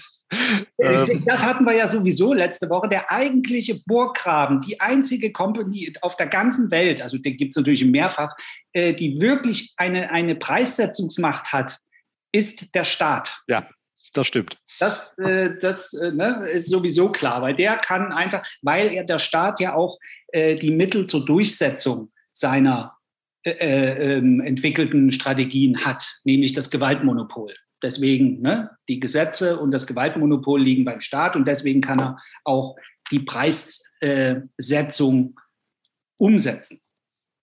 Ja, also das äh, hatten wir ja. Aber wie gesagt, hier ist es ja so, dass der Abnehmer, in dem Falle hier China, auch ein Wackelkandidat ist. Denn die Welt ist ja groß und besteht nicht nur aus dieser einen Unternehmung Deutschland AG. So, und also wunder, erstmal wunderbar dargelegt von euch beiden. Und jetzt ziehe ich den Sack zu, indem ich sage, also das, das grundlegende Problem hier ist immer unten rechts gewesen bei den Leuten, die die Dividende bekommen haben. Weil das sind die, die Angelo Myrtle in erster Instanz erpresst haben. Also solange du halt quasi den Druck, und ich meine, das ist ja hier genau das Gleiche. Im Ernstfall verkaufe ich die Aktie und dein Unternehmenskurs geht unter. Oh je, oh. Und dann müsst du halt quasi verlierst du als CEO deinen Job. Das heißt, du machst selbstverständlich alles für die Leute, die am Ende ausgezahlt werden müssen. Also hier im Angelo Myrtle Beispiel geht es da um eine Wiederwahl. So, das führt natürlich dazu, dass diese ganzen schlechten Entscheidungen, die hier jetzt getroffen werden, also halt die komplette Energiewirtschaft auszulagern, um kosteneffizient zu sein, um dann halt noch mehr Kohle zu haben, um noch mehr Geschenke zu machen, grundlegend erstmal alles, weil die Angst besteht, den Job als CEO von dieser Firma zu verlieren, immer daran hängt, dass am Ende die Aktionäre sagen, uh, na, ich weiß ja nicht. Das gleiche ist also die Gewinnmaximierung, also quasi auf der Output-Seite. Also da findest du jetzt irgendjemand, der kauft dir das ab. Und es ist ja nur eine Frage der Zeit. Also ich meine, mittlerweile, ich sitze hier und also ob es jetzt diese Polizeileaks sind oder dass die wahrscheinlich in einem mit zwei Monaten Taiwan angreifen werden, so, das kannst du auch vergessen. Ne, aber quasi da und halt immer weiter zu progressieren, immer noch mehr Geld reinzubekommen, um immer am Ende die unten Rechtsseite, diese ganzen glücklichen Leute noch weiter glücklich zu machen. Das ist natürlich was, was halt auch irgendwo, zwar nicht so häufig dargestellt wird, aber ich habe ja gesagt, das wird innovativ, was, was am Ende auf eine Dividendenpolitik zurückgeht. Und hier in diesem Beispiel, wo es jetzt auch aktuell so hoch relevant und transparent ist, wo alle sagen, ach du Scheiß, wie konnte sowas denn passieren? Das ist genau das Gleiche, was in vielen Unternehmen just in diesem Moment gerade passiert, auch genau den gleichen Mechanismen und genau den gleichen Risiken. Und das ist, worauf ich hinaus möchte. Das sind selbstverständlich Risiken, die von einer Dividendenpolitik ausgehen können. Und das ist das. Also, und das meine ich mit den erneuerbaren Energien. Also, man hätte genauso gut vor zehn Jahren sagen können: Pass mal auf, wir streichen die Sozialprogramme, die Rentner bekommen weniger und es gibt auch keine Geschenke mehr, weil wir müssen jetzt mit der Brechstange irgendwie auf erneuerbare Energien umschichten. Haben wir aber nicht gemacht, weil wir wiedergewählt werden wollen. Stattdessen haben wir nur noch mehr Pipelines nach Russland gebaut. Und dann irgendwann kippt es natürlich. Ne? Und das ist genau das, also dass man manchmal Geld in der Company lassen könnte, um sich fit für die Zukunft zu machen. Und ich meine, das ist, wenn die Leute jetzt auf einmal sagen, ja, gut, aber ich meine, das kann doch jetzt, was weiß ich, der, der Stahlkonzern nichts zu, dass jetzt Strom so teuer wird. Um ganz ehrlich zu sein, also ich meine, ne, wenn du dir dieses Bild hier anguckst, und es sind also wirklich für den Podcast, es ist sehr popelig und minimalistisch dargestellt. Also es hat mich nicht viel Zeit gekostet, das Drama mit so ein paar Mannequin darzustellen. Da hätte ich auch drauf kommen können. Und ob ich mir jetzt die Tanks voll mache oder meine eigene scheiß Photovoltaikanlage auf mein Stahlwerk setze, ne, spielt ja erstmal keine Rolle. Aber das sind alles so Sachen, wo man halt in guten Zeiten mit gezielten Investments, wenn man klar die Aktionäre verprellt, schon drauf hätte drüber rudern können. Und das, ich hoffe, also ich, ich konnte diesen ersten Punkt auf eine spannende Art und Weise machen. Ja. Ja, also sehr, sehr, sehr schön. Also äh, echte Abhängigkeiten in beiden Richtungen, ne, das ist so, so ein Dilemma.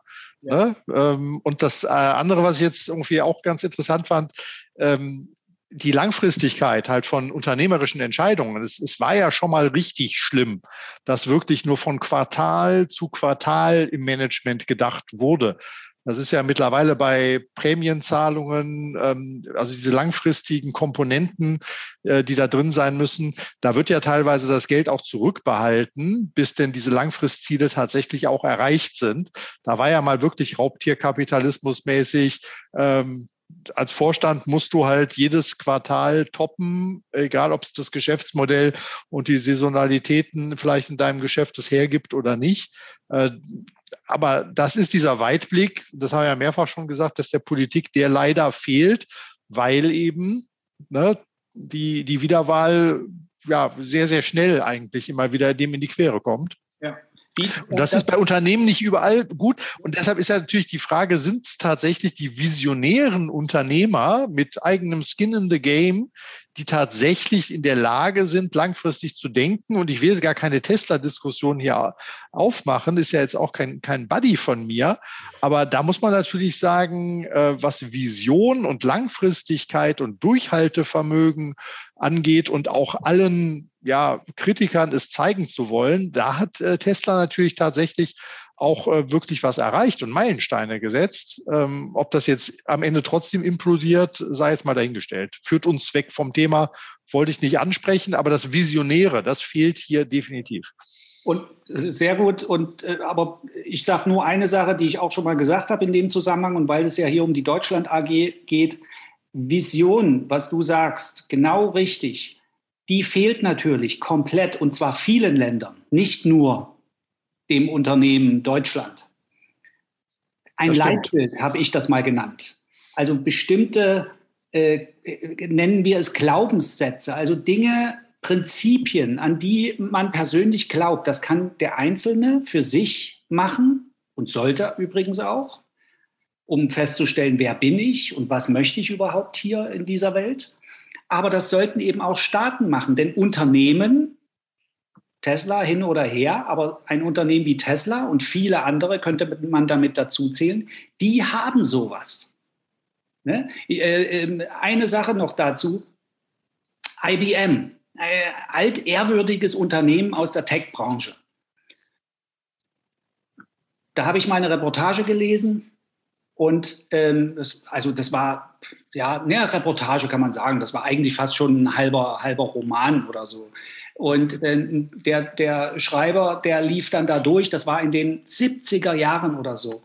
Und über jeder Tür und über jeder Fabrikationshalle oder wie auch immer hingen riesige äh, beleuchtete oder, oder mit Hintergrundbeleuchtung äh, stark in Szene gesetzte äh, ein Slogan. Und dieser Slogan hieß und heißt wahrscheinlich bis heute noch, weiß ich jetzt aber nicht, Think. Das war IBM oder ist IBM. Think. Und der einzelne Mitarbeiter und der Manager und alle, die an diesem Unternehmen arbeiten, beteiligt sind, das Unternehmen nach vorne bringen, die Produkte entwerfen, die Dienstleistungen entwickeln, wurden permanent mit diesem Glaubenssatz, mit diesem Prinzip äh, äh, permanent konfrontiert und immer wieder daran erinnert. Und solche Sachen funktionieren in der heutigen neuen äh, unternehmerischen äh, Wirklichkeit wirklich gut. Läden wie Oatly oder so, gucken wir mal nicht auf den Aktienkurs, aber das, was sie tun, die, die Veränderungs, äh, der Veränderungswille, den diese Unternehmen äh, anstreben, mit, mit dem die überhaupt in den Markt hineingehen, das sind Visionen, das sind die Prinzipien, an die diese Menschen, diese Gründer glauben und die Aktionäre auch. Das ist ja so, so ein Modewort der letzten fünf Jahre, so für mich, Purpose. Ne? Ja, genau. Nach dem Motto, was, was ist der Kern der Unternehmenszweck, genau. äh, der Kern unserer Daseinsberechtigung? Ja. Und das, ähm, ist, das ist nämlich nicht Goal. Das ist nicht zu verwechseln mit Goal. Goal ist das, was der Manager früher Quartal zu Quartal gemacht hat. Und einige machen das heute noch. Aber das andere ist ja, ich sage es immer so schön, was ist der Zweck meines Handelns? Warum eigentlich? Was mache ich denn hier eigentlich und wofür? Ja, und diese Frage haben wir uns in diesem Land hier leider einige Jahre, längere Jahre nicht gestellt. Und in anderen Ländern ist das genauso. Und das ist sehr, sehr schade, weil wir keinen unternehmerischen Zweck für dieses Unternehmen Deutschland erkennen können. Wir als die Aktionäre.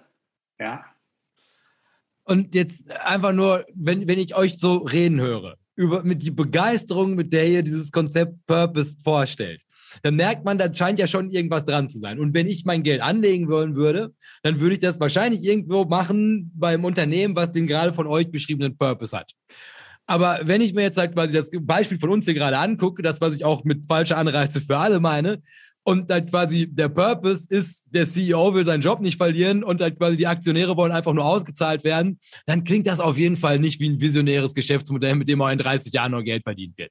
Und das ist halt ganz genau das, was ich meine. Und das ist halt quasi der erste Kritikpunkt, den ich hier an Dividende äußern wollen würde, ist das natürlich ab so einem gewissen Punkt, wenn so eine Bürokrat Bürokratisierung innerhalb von einem Unternehmen einsetzt.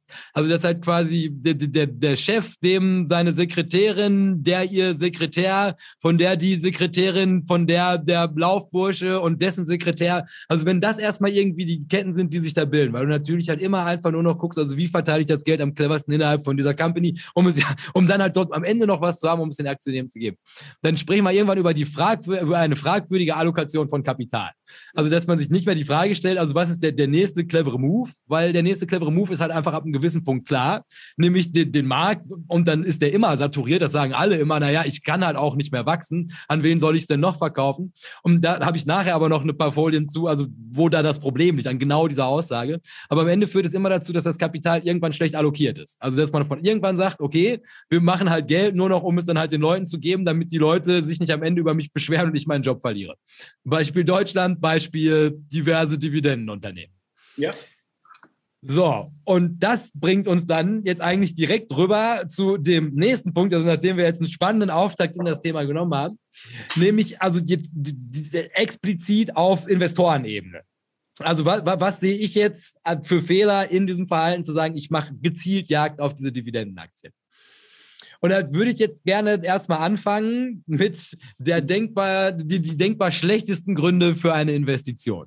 Also das ist das, was, also eigentlich diese Sendung hier seit Jahren, also du musst dir immer die Frage stellen, wieso investiere ich überhaupt? Und auch in den letzten drei Folgen, also haben wir das, glaube ich, so breit getreten, jetzt würde Snoop Dogg gefallen. So, und also da kann man sich natürlich auch hier bei der Idee, ich investiere in Dividendenaktien, um einen Cashflow zu haben, um regelmäßiges Einkommen zu haben, um umzuschichten, das sind alles so Gedanken, die gehen in diese Richtung. So, und da habe ich erstmal, um Tino zu verärgern, damit er heute Abend auf jeden Fall ein Magengeschwür bekommt, nochmal draufgeschrieben, Dividenden sind die neuen Zinsen und Dividendenaristokraten sind die neuen Banken.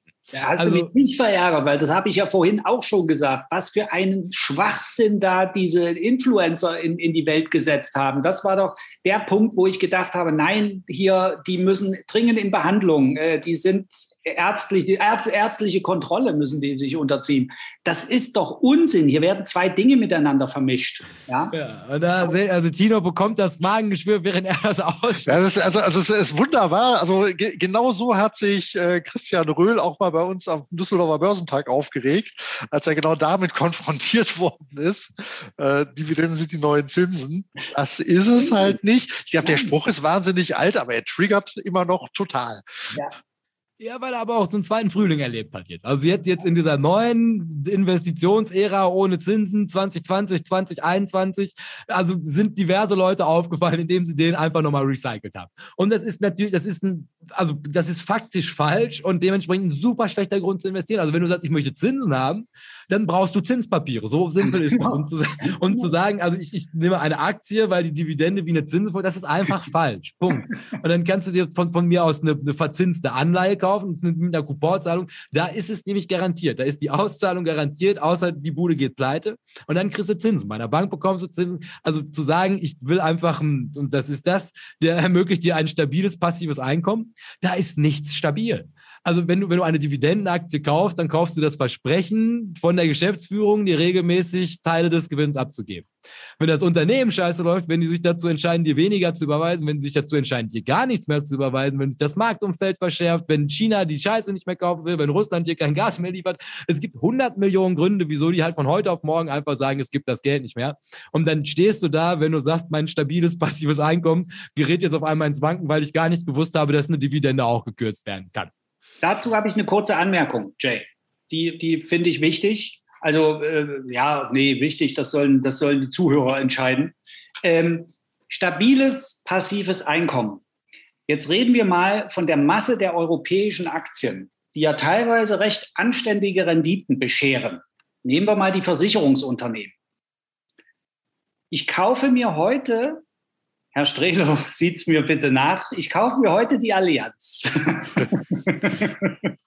so, die hat bei mir angezeigt 5,2 Prozent Dividendenrendite. Ja. Wann bekomme ich denn die Dividende? Angeblich. Nächstes Jahr im Mai. Das ist eine Hochrechnung der Vergangenheit. Ich kaufe mir heute den Anteil an dem Unternehmen. Aber was mache ich denn? Wie ist denn mein mentales, mein mentaler Zustand im Kopf? Naja, ich kaufe die, ey, und da 5 Prozent, ja, das ist geil. Das, das mache ich, da nehme ich mal schön so ein paar Stück und lege die mir hin. Und in Europa haben wir eben meistens eine jährliche Dividendenausschüttung.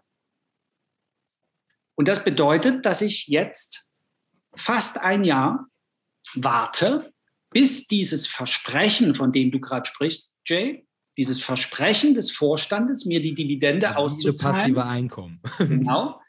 Bis ich das auch wirklich auf mein Konto überwiesen bekomme.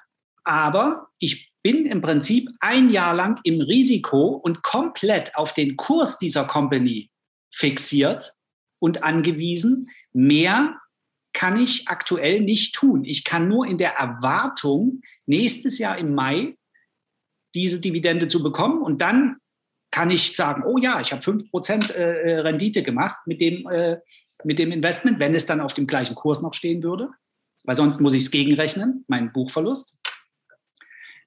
Und das funktioniert natürlich bei amerikanischen Unternehmen etwas aktionärsfreundlicher. Ich will jetzt kein Plädoyer haben, dass alle Ami-Aktien super sind. Ich will nur das Prozedere erklären und die Informationen, die wir als Anleger daraus entnehmen können für unser Handeln. Dort wird die Dividende meistens, also eigentlich in 99 Prozent der Fälle meine ich, mindestens im Quartal bezahlt. Bei vielen Unternehmen sogar monatlich. Monatlich. Das heißt, für mich als Anteilseigner dieses Unternehmens, ich habe ein viel besseren Risiko, äh, eine Risikobewusstsein für dieses Unternehmen. Denn ich merke natürlich bei einem quartalsweise ausschüttenden Unternehmen sofort, wenn es klemmt. Wenn nämlich eine Kürzung erfolgt. Ich muss nicht ein Jahr warten, ich muss ein Quartal warten. Bei monatlichen Dividendenzahler, da brauchen wir gar nicht reden. Das ist, da kriege ich monatlich eine Abrechnung und kann sagen, okay, ich habe das die Dividende eingesackt, prima, wunderbar, Dankeschön. Und bei dem Beispiel mit der, mit der Allianz ist es eben so, dass ich ein Jahr lang Ungewissheit ertragen muss, was diese Dividende angeht. Ich kann mich auf die Historie verlassen, natürlich. Aber was ist, wenn, wenn äh, eine Schadensersatzforderung kommt im April bei der Allianz oder bei irgendeiner, das ist, die Allianz ist, weiß Gott, ein sehr stabiler Dividendenzahler, soll nur als Beispiel herhalten. Da gibt es aus der Autoindustrie ähm, oder bei den Zulieferern Conti oder sowas äh, noch genügend andere, viel, viel schlechtere Beispiele. Aber ich nehme mal absichtlich so einen konservativen Wert wie die Allianz. Und diese Zeitspanne, ein Jahr, wenn ich das heute also kaufen würde, das Investment, ist an der Börse in den heutigen wilden Tagen eine lange Zeit. Das nur mal so, um diesen Punkt mit zu erläutern, was die Stabilität der Dividenden angeht und der Erwartungswert, den ich habe, bezogen auf die Dividendenauszahlung. Ist denn der Druck nicht viel, viel höher, wenn ich quartalsweise oder sogar monatsweise, ne, bei den REITs ja auch beliebt, mhm. wenn, ich, wenn ich in so kurzen Abständen liefern muss, dann muss ich ja wirklich gucken, wo nehme ich das Geld denn dann her? Weil vielleicht ist mein Geschäft ja auch zyklisch. Ja, das ist eben, ne, äh, ich mache irgendwie vielleicht im, im Weihnachtsquartal äh, mhm. äh, einfach viel, viel mehr Umsatz. Äh, ja. Äh, und der muss dann auch reichen, sag ich mal, für die schwachen Monate des Jahres. Ja. Ähm, ich weiß gar nicht, wie, wie kontinuierlich die in ihren Quartalszahlungen sind oder ob genau so ein Faktor mit drin steckt. Für mich ist in der jährlichen Zahlung alle Risikofaktoren, die du gesagt hast, wunderbar. Ich habe gerade in der App nachgeguckt. Also 5,41 auf den aktuellen Kurs gerechnet und am 4. Mai 2023 ist die Hauptversammlung. Steht mhm. alles schon fest. Ja? Mhm. mhm. Ähm, und die rechnen natürlich den äh, Betrag von 2022 jetzt äh, schon hoch. Mhm. Aber da kann ich doch als Unternehmen, wenn ich mit Blick auf, es ist ein ganzes Jahr dazwischen, kann ich doch viel besser adjustieren. Weil in unserer ganzen Diskussion kommt mir ein Punkt bisher noch nicht vor. Äh, nicht, weil wir den nicht wissen, aber, aber der, der Eindruck könnte entstehen, als ob das Unternehmen seinen ganzen Gewinn ausschütten würde. Ja. Das ist ja überhaupt gar nicht der Fall. Die Dividende wird ja sehr, sehr bewusst auch auf Vorschlag des Vorstands und dann mit Genehmigung eben der Hauptversammlung festgelegt. Und die Ausschüttungsquote ist eine ganz, ganz wichtige Kennzahl, wenn es um die Qualität von Dividendenzahlungen geht. Weil natürlich ist ein Unternehmen, was eine hohe Ausschüttungsquote hat, vielleicht 100 Prozent oder eben drüber hinaus, sprich aus der Substanz, das nimmt sich ja die Luft zum Atmen. Das nimmt sich ja das Geld selber weg, um Investitionen machen zu können, sei es für neue Wachstumsmärkte oder auch einfach nur zur Verteidigung der eigenen Marke. Man kann ja Wettbewerber auch auf, aufkaufen, wenn man genug Geld hat. Ähm, deshalb werden irgendwelche Fintechs ja auch von Banken oder Versicherungskonzernen aufgekauft, ehe dass sie eine ernstzunehmende Konkurrenz werden, wenn sie denn zu kaufen sind. Also das ist fürs Unternehmen natürlich ein Balanceakt, ähm, wie halte ich meine Aktionäre, die Dividende erwarten, weil ich eine gewisse Historie habe. Allianz hast du angesprochen, das ist ein klassischer Dividendenwert. Wie halte ich die bei Laune ohne mir die strategischen Optionen auch selber zu versauen. Und gerade in Amerika ist diese kontinuierliche Steigerung von Dividenden so eine Religion, äh, dass ja die dann rausfallen. Also die würden ja die Schwiegermutter verkaufen, äh, die ich gleich noch anrufen muss, sie hat Geburtstag heute, ähm, äh, dafür, dass sie irgendwie eben nicht in einer Periode ja. einfach nur eine, eine, Kürzung vornehmen müssten. Ja. Und das, das ist eine falsche Motivation in meinen Augen, weil das ist dann nicht mehr der unternehmerische ähm, Handlungsspielraum. Da enge ich mich ja selber ein. Also, genau äh, das Piktogramm das, wieder. Ganz, nee, aber ganz kurz dazu, die machen aber nichts anderes als den Vorgang, den du gerade beschrieben hast für eine Allianz oder für andere europäische Unternehmen. Die legen auf ihrer Hauptversammlung, die gibt es dort nämlich genauso, die Dividende fest. Sie wird nur aufgeteilt. Und worauf ich hinaus will, ist der zeitliche Aspekt für den Aktionär. Das ist natürlich ein viel kürzerer. Aber Absolut. letztendlich machen die genau dieselbe Planungsarbeit. Welchen Anteil Gewinn wer, wird in Dividenden umgeschichtet. Und das Ganze wird bei, einem, bei einer quartalsweisen Ausschüttung durch vier geteilt. Und äh, das überlegen die sich vorher. Und ja, der, der, Vorstand, der CEO und alle in der Buchhaltung sollten natürlich halbwegs klar in, in der Rübe sein, um das nicht mit irgendwelchen Luftnummern äh, zu füllen, dass das also dann monatlich hier hin und her schwankt. Was ich meine ist aber, wenn du heute aus lauter Unkenntnis auch äh, einfach irgendeine amerikanische Aktie kaufst, Johnson Johnson. Oder nee, ich nehme Pfizer, weil da weiß ich das. Pfizer heute gekauft, die ich übrigens nicht mehr habe. Also ich bin jetzt, ist kein Bias hier und äh, ne, Disclaimer haben wir ja sowieso, aber ich bin auch nicht mehr investiert. Pfizer hatte am 4.5. Ex-Dividend-Date für das Quartal, Ausschüttung dann auch irgendwann im Mai gewesen, hat also dann am 4. August ungefähr, ich weiß jetzt nicht, wie die Wochenenden liegen, die nächste Ausschüttung. Aber das weiß ich jetzt nicht und ich kaufe diese Aktie heute. Ne? Ich bin halt ein bisschen naiv und kaufe die Pfizer. Wenn da am 4. August die Dividende gesenkt wird, aus irgendwelchen Gründen, oder gar komplett gestrichen vom Unternehmen, weil die, was weiß ich, vielleicht hat irgendein Medikament nicht funktioniert, ja, ähm, dann bekomme ich das mit. Ich bekomme es wahrscheinlich vorher vielleicht auch schon durch einen Aktienkurs, der fällt mit, aber spätestens an diesem 4. August bekomme ich mit, dass gar keine Dividende deklariert wird und ich könnte mich schleunigst vom Acker machen bei diesem Investment. Nehmen wir den Fall wieder bei der Allianz an, weil im April ein Super-Tsunami äh, die Welt, na gut, das sind die Rückversicherer, aber ihr wisst, was ich meine, irgendein ein, ein, ein Super-GAU und die Allianz auf einmal alles, was sie an Gewinn im, im, in, der, in der Tasche haben, ausgeben muss für irgendwelche Zahlungen an irgendwelche Versicherungsnehmer, dann wird dort wahrscheinlich gesagt, das ist ein ganz schwieriger Teil, äh, gerade Part für das Unternehmen, eine ganz schwierige Zeit und wir müssen leider, leider und es tut uns so leid und wir müssen die Dividende halbieren oder streichen oder sonst was. Das erfahre ich dann eben erst im Mai. Und das auf diesen zeitlichen Aspekt wollte ich hinaus, weil diese Zeit, diese verkürztere Zeit bei amerikanischen Unternehmen gibt mir als Aktionär, wenn ich auf Dividenden gehe, wir sind ja heute hier unter Dividendensendung, ähm, die Möglichkeit, schneller zu reagieren. Ja, und du hast halt nicht dieses erratische, du hast diesen, diesen einen Einstiegszeitpunkt und ob der jetzt gerade elf Monate vor der Dividendenzahlung oder ein Monat vor der Dividendenzahlung ist ähm, und gerade glücklich oder unglücklich ist, äh, also das Problem sehe ich auch.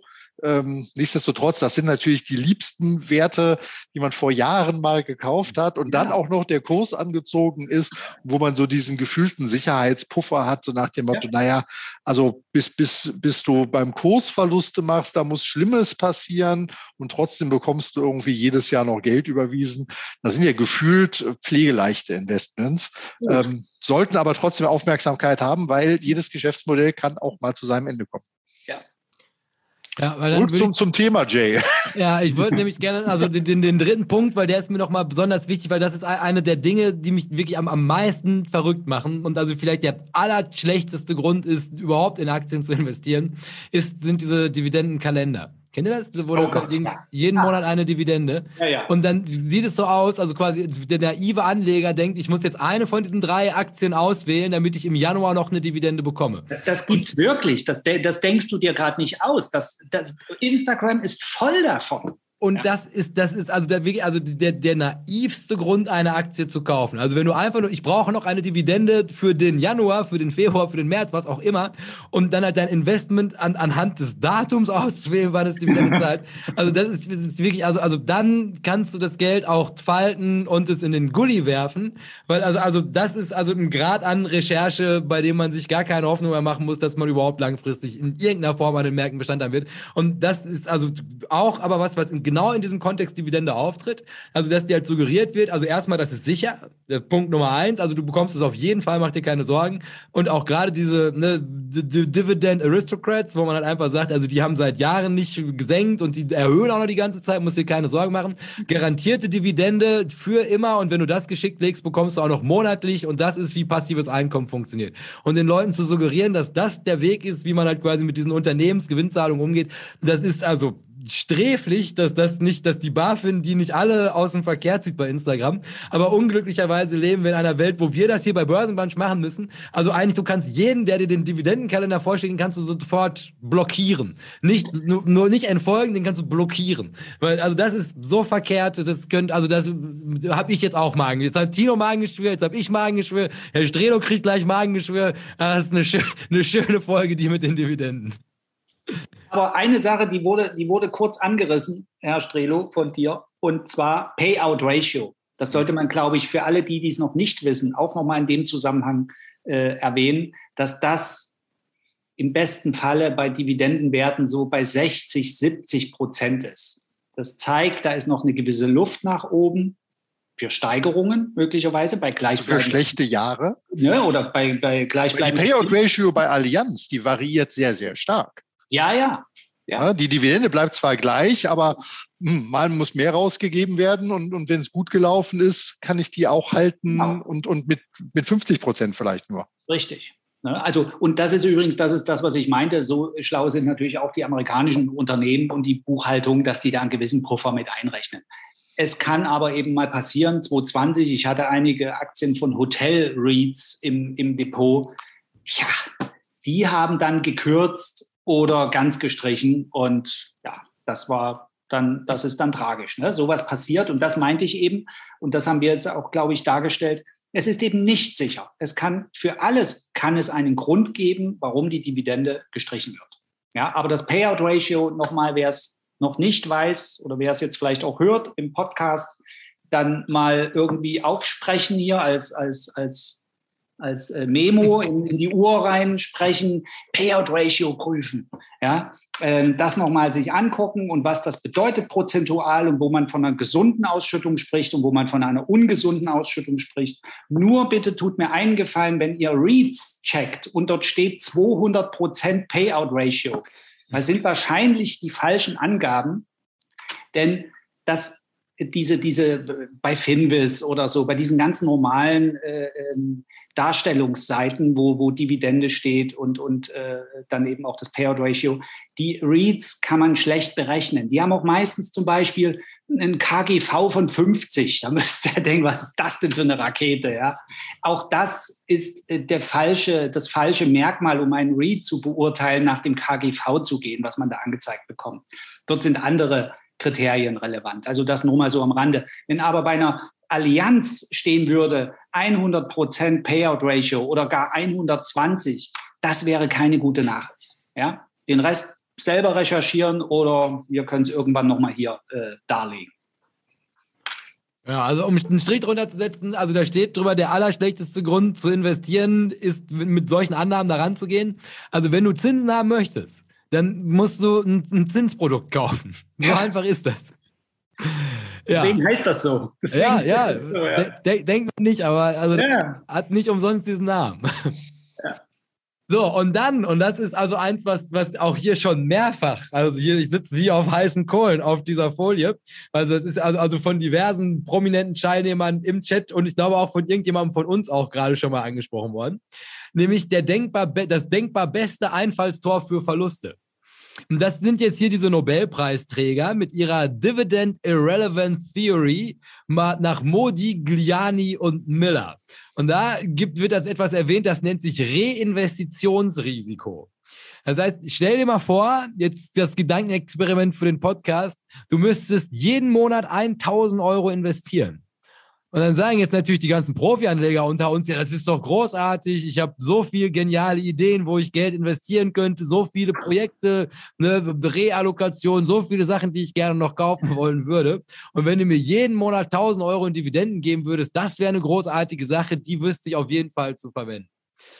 Und jetzt zeigt aber, also nicht nur hunderte von Studien, sondern auch die Zeit, dass je öfter man investiert, desto anfälliger wird man für Fehler also die, die, wenn, also man sagt ja immer, ah, ich bin ein genialer Investor. Ne, wenn du mich in der Kneipe treffen würdest, ich wäre besoffen, ich würde dir all meine, meine Hotshot-Trades so, hier mit Tesla 1000 Prozent, mit Apple easy bei 600 rausgeknallt, mit Pfizer vor dem Medikament. Aber wenn du mich mal in so, so, einem schwachen Moment den Tag danach dann irgendwo treffen würdest, in der Gosse oder wo auch immer man da ist, und mich dann nochmal fragen würdest, sag mal, Jay, ist denn wirklich alles Gold, was glänzt? Dann würden wir genau, jetzt wird ja auf Twitter gerade auch besprochen, sowas wie mein Yamana Gold. Also geniale Ideen, die definitiv, wenn ich den Trade mache, super genial sind und wo ich auch echt keine Sorge habe, dass da irgendwas schief geht. Und dann geht das schief. Und das ist nicht nur einer. Und dieses, dieses Reinvestitionsrisiko, das hat halt sehr große Schnittmenge damit, dass du als Anleger leider fehlbar bist. Und obwohl eigentlich alle Trades super genial sind und natürlich halt auch selektive Wahrnehmung dazu führt, dass du eigentlich dich nur an die Guten erinnerst, guck dich mal um. Geh mal die Historie durch. Das ist genauso viel Kohle, die du einfach verbrannt hast. Und du erhöhst die Wahrscheinlichkeit, Kohle zu verlieren durch Handel, je öfter du dich in eine Situation bringst zu handeln. Und das macht die Dividende auch. Also, du sagst natürlich, ah, ich wüsste schon, wie ich die gut reinvestiere, aber selbst wenn es nur 10% von dem ganzen Geld ist, was du für irgendwelche Chibi-Trails in Snapchat-Aktien dann verheizt, ja, dann ist das halt schon 10%, die du halt nicht gehabt hättest, würdest du dich gar nicht erst in diese Situation bringen. Ja. Was sagt ihr denn dazu? Ja, absolut, äh, gebe ich dir recht, weil äh, ich will es nochmal aus der Sozial, äh, wie, wie heißt das, Sozialpsychologie oder, oder wie hast du das? Sozialwissenschaften, ne? nennst du das immer. Das hatte ich in der Schule. Ja, sowas. Behavioral Finance ist das. Ja, ja, ja, ja, genau. Also, ähm, weil du nämlich durch dieses regelmäßige Investieren von Dividenden, darauf wollen wir jetzt hinaus, ne? ich reinvestiere die wieder. Ähm, ich hinterfrage meine, meine Handlung ja nicht mehr, weil es eine regelmäßige ist. Und das ist ja für viele Dinge gut, beim Sport zum Beispiel. Wenn ich eine Gewohnheit daraus mache, dann denke ich nicht mehr drüber nach. Ich wiederhole es nochmal ganz langsam. Wenn ich eine Gewohnheit daraus mache, dann denke ich nicht mehr darüber nach. Wenn ich also aus Gewohnheit regelmäßige Investments mache, dann denke ich nicht mehr darüber nach. Ich hinterfrage gar nicht mehr, und weiß teilweise vielleicht gar nicht mehr, warum mache ich das eigentlich. Ich mache es einfach. In der Hinsicht finde ich zum Beispiel Aktiensparpläne ganz furchtbar. Aktiensparpläne, nicht ETF-Sparpläne. Aktiensparpläne finde ich ganz, ganz schlimm, ähm, weil ich durch diese Gewohnheit des Sparplanes das Unternehmen selbst gar nicht mehr hinterfrage. Und so ist das auch bei der Dividendenausschüttung, die sofort reinvestiert wird ins gleiche Unternehmen oder von mir aus auch in ein anderes. Der Prozess des Investments, des regelmäßigen Investments, stumpft dich ab für die Risiken, die da sind. Und die sind immer da, glaubt mir, die sind immer da. Aber du nimmst sie nicht mehr wahr, weil du eine Gewohnheit deinem Handeln unterlegt hast. Und das ist an der Börse meiner Meinung nach gefährlich. Beim Sport, ja, sind wir uns einig, wenn man in der Woche so und so viel Kilometer fährt oder läuft oder Badminton spielt und immer an dem Tag und die und die Uhrzeit geht man dahin. Irgendwann ist das so drinne, machst du halt und es tut auch gut. Dort ist Gewohnheit etwas Positives, weil ich nicht mehr meine Willenskraft aufwenden muss, sondern ich mache es einfach. Bei Investments halte ich das für sehr fragwürdig. Finde ich, einen guten Punkt. Also sehr viele Sachen, äh, die man äh, leider einmalig entschieden hat und die dann ewig weiterlaufen, ob das irgendwelche Vorsorgeprodukte von Versicherungen sind, ob das Abonnements sind, die man schon lange hat eigentlich kündigen wollen oder ähnliches. Also das, das Gehirn an der Stelle auszuschalten, ist schwierig. Ich habe es auch nie verstanden, wofür man Aktiensparpläne braucht. Ich, also äh, ist ja irgendwie Hot ja, Shit. Und du weißt warum, weil, weil äh, die Börse generiert Umsatz. Äh. Und, und die Anbieter müssen Geld verdienen. Ja, ja, also, es red dich jetzt nicht raus. Du weißt ja warum. ja, als Börse gar nicht so schön, weil das wird ja in einer großen Order gemacht. Äh, ja, Viele okay. kleine Orders sind viel schöner. Ja. Ähm, aber die kommen ja jeden Monat dann auch. Also ich habe es an der Stelle auch nie verstanden so richtig. Genau, bei ETFs sehe ich es auch anders. Aber es ist ein zutiefst menschliches Verhalten ja. einfach. Ja? Und deshalb, äh, ja, muss, muss man mal gucken, wo das äh, die Leute so hinführt und wann sie es denn dann hinterfragen. Und das ist halt immer dann auch mit Aktion verbunden. Und das mag das Gehirn nicht gerne. Also deshalb so dieses regelmäßige, ich sag mal, Vermögenscheck machen, Vermögenslage aufschreiben, auch was reingeht, was rausgeht und äh, bin ich mit meinen Investments noch glücklich und zufrieden. Man muss es ja nicht jeden Tag machen, um Gottes Willen. Nee. Ja? Aber so zwei, dreimal im Jahr sollte man das schon kritisch hinterfragen. Ja. Ja, ne, also auch ein super Beispiel für den hier gemachten Punkt von den Nobelpreisträgern. Ne, also auf welche Aktien laufen denn die Aktiensparpläne? Ne? Brauchen wir ja auch nur, nur gucken und dann hat man sofort wieder die üblichen Verdächtigen, um die es hier in dieser Folge geht. Also ihr seht, das hängt alles irgendwie zusammen.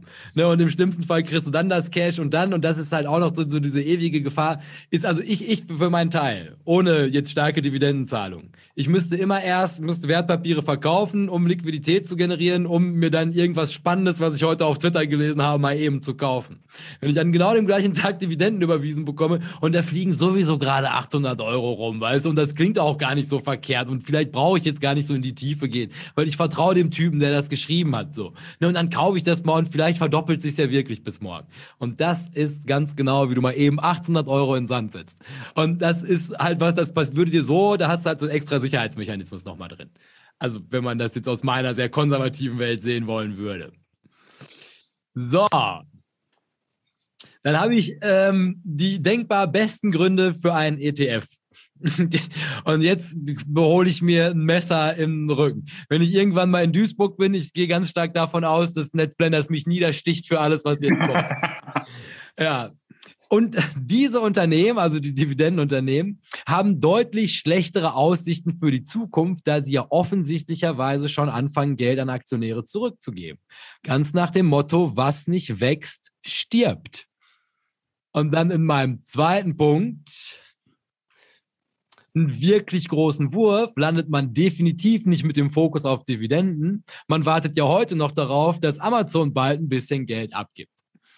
Also worauf ich hier hinaus möchte, sind zwei Sachen. Also zum einen, wenn ich sage, was nicht wächst, stirbt, ist natürlich grundsätzlich erstmal eine Problematik, also die, klingt jetzt in diesem erst, erstmal Hanebüchen. Also ja, was, das sind doch alles großartige Unternehmen und guck dir die doch mal an. Und der Energieversorger, der wird doch definitiv nicht sterben, der hat doch einen Absatzmarkt und natürlich wird er für den Rest meines Lebens weiterzahlen. Und das ist aber halt genau das, was auch damals bei Nifty 50 und so gesagt wurde. Selbstverständlich werden wir bis zum Ende unseres Lebens alle irgendwelche Kopierer benötigen und, und, und, und, und. Und man sieht es jetzt gerade, also passiert es vor meinen Augen. Also wenn die Leute sagen, naja, ein Energieversorger, da muss ich mir keine Sorgen drum machen. Energie brauchen wir immer. Du siehst doch jetzt, wie abhängig wir sind.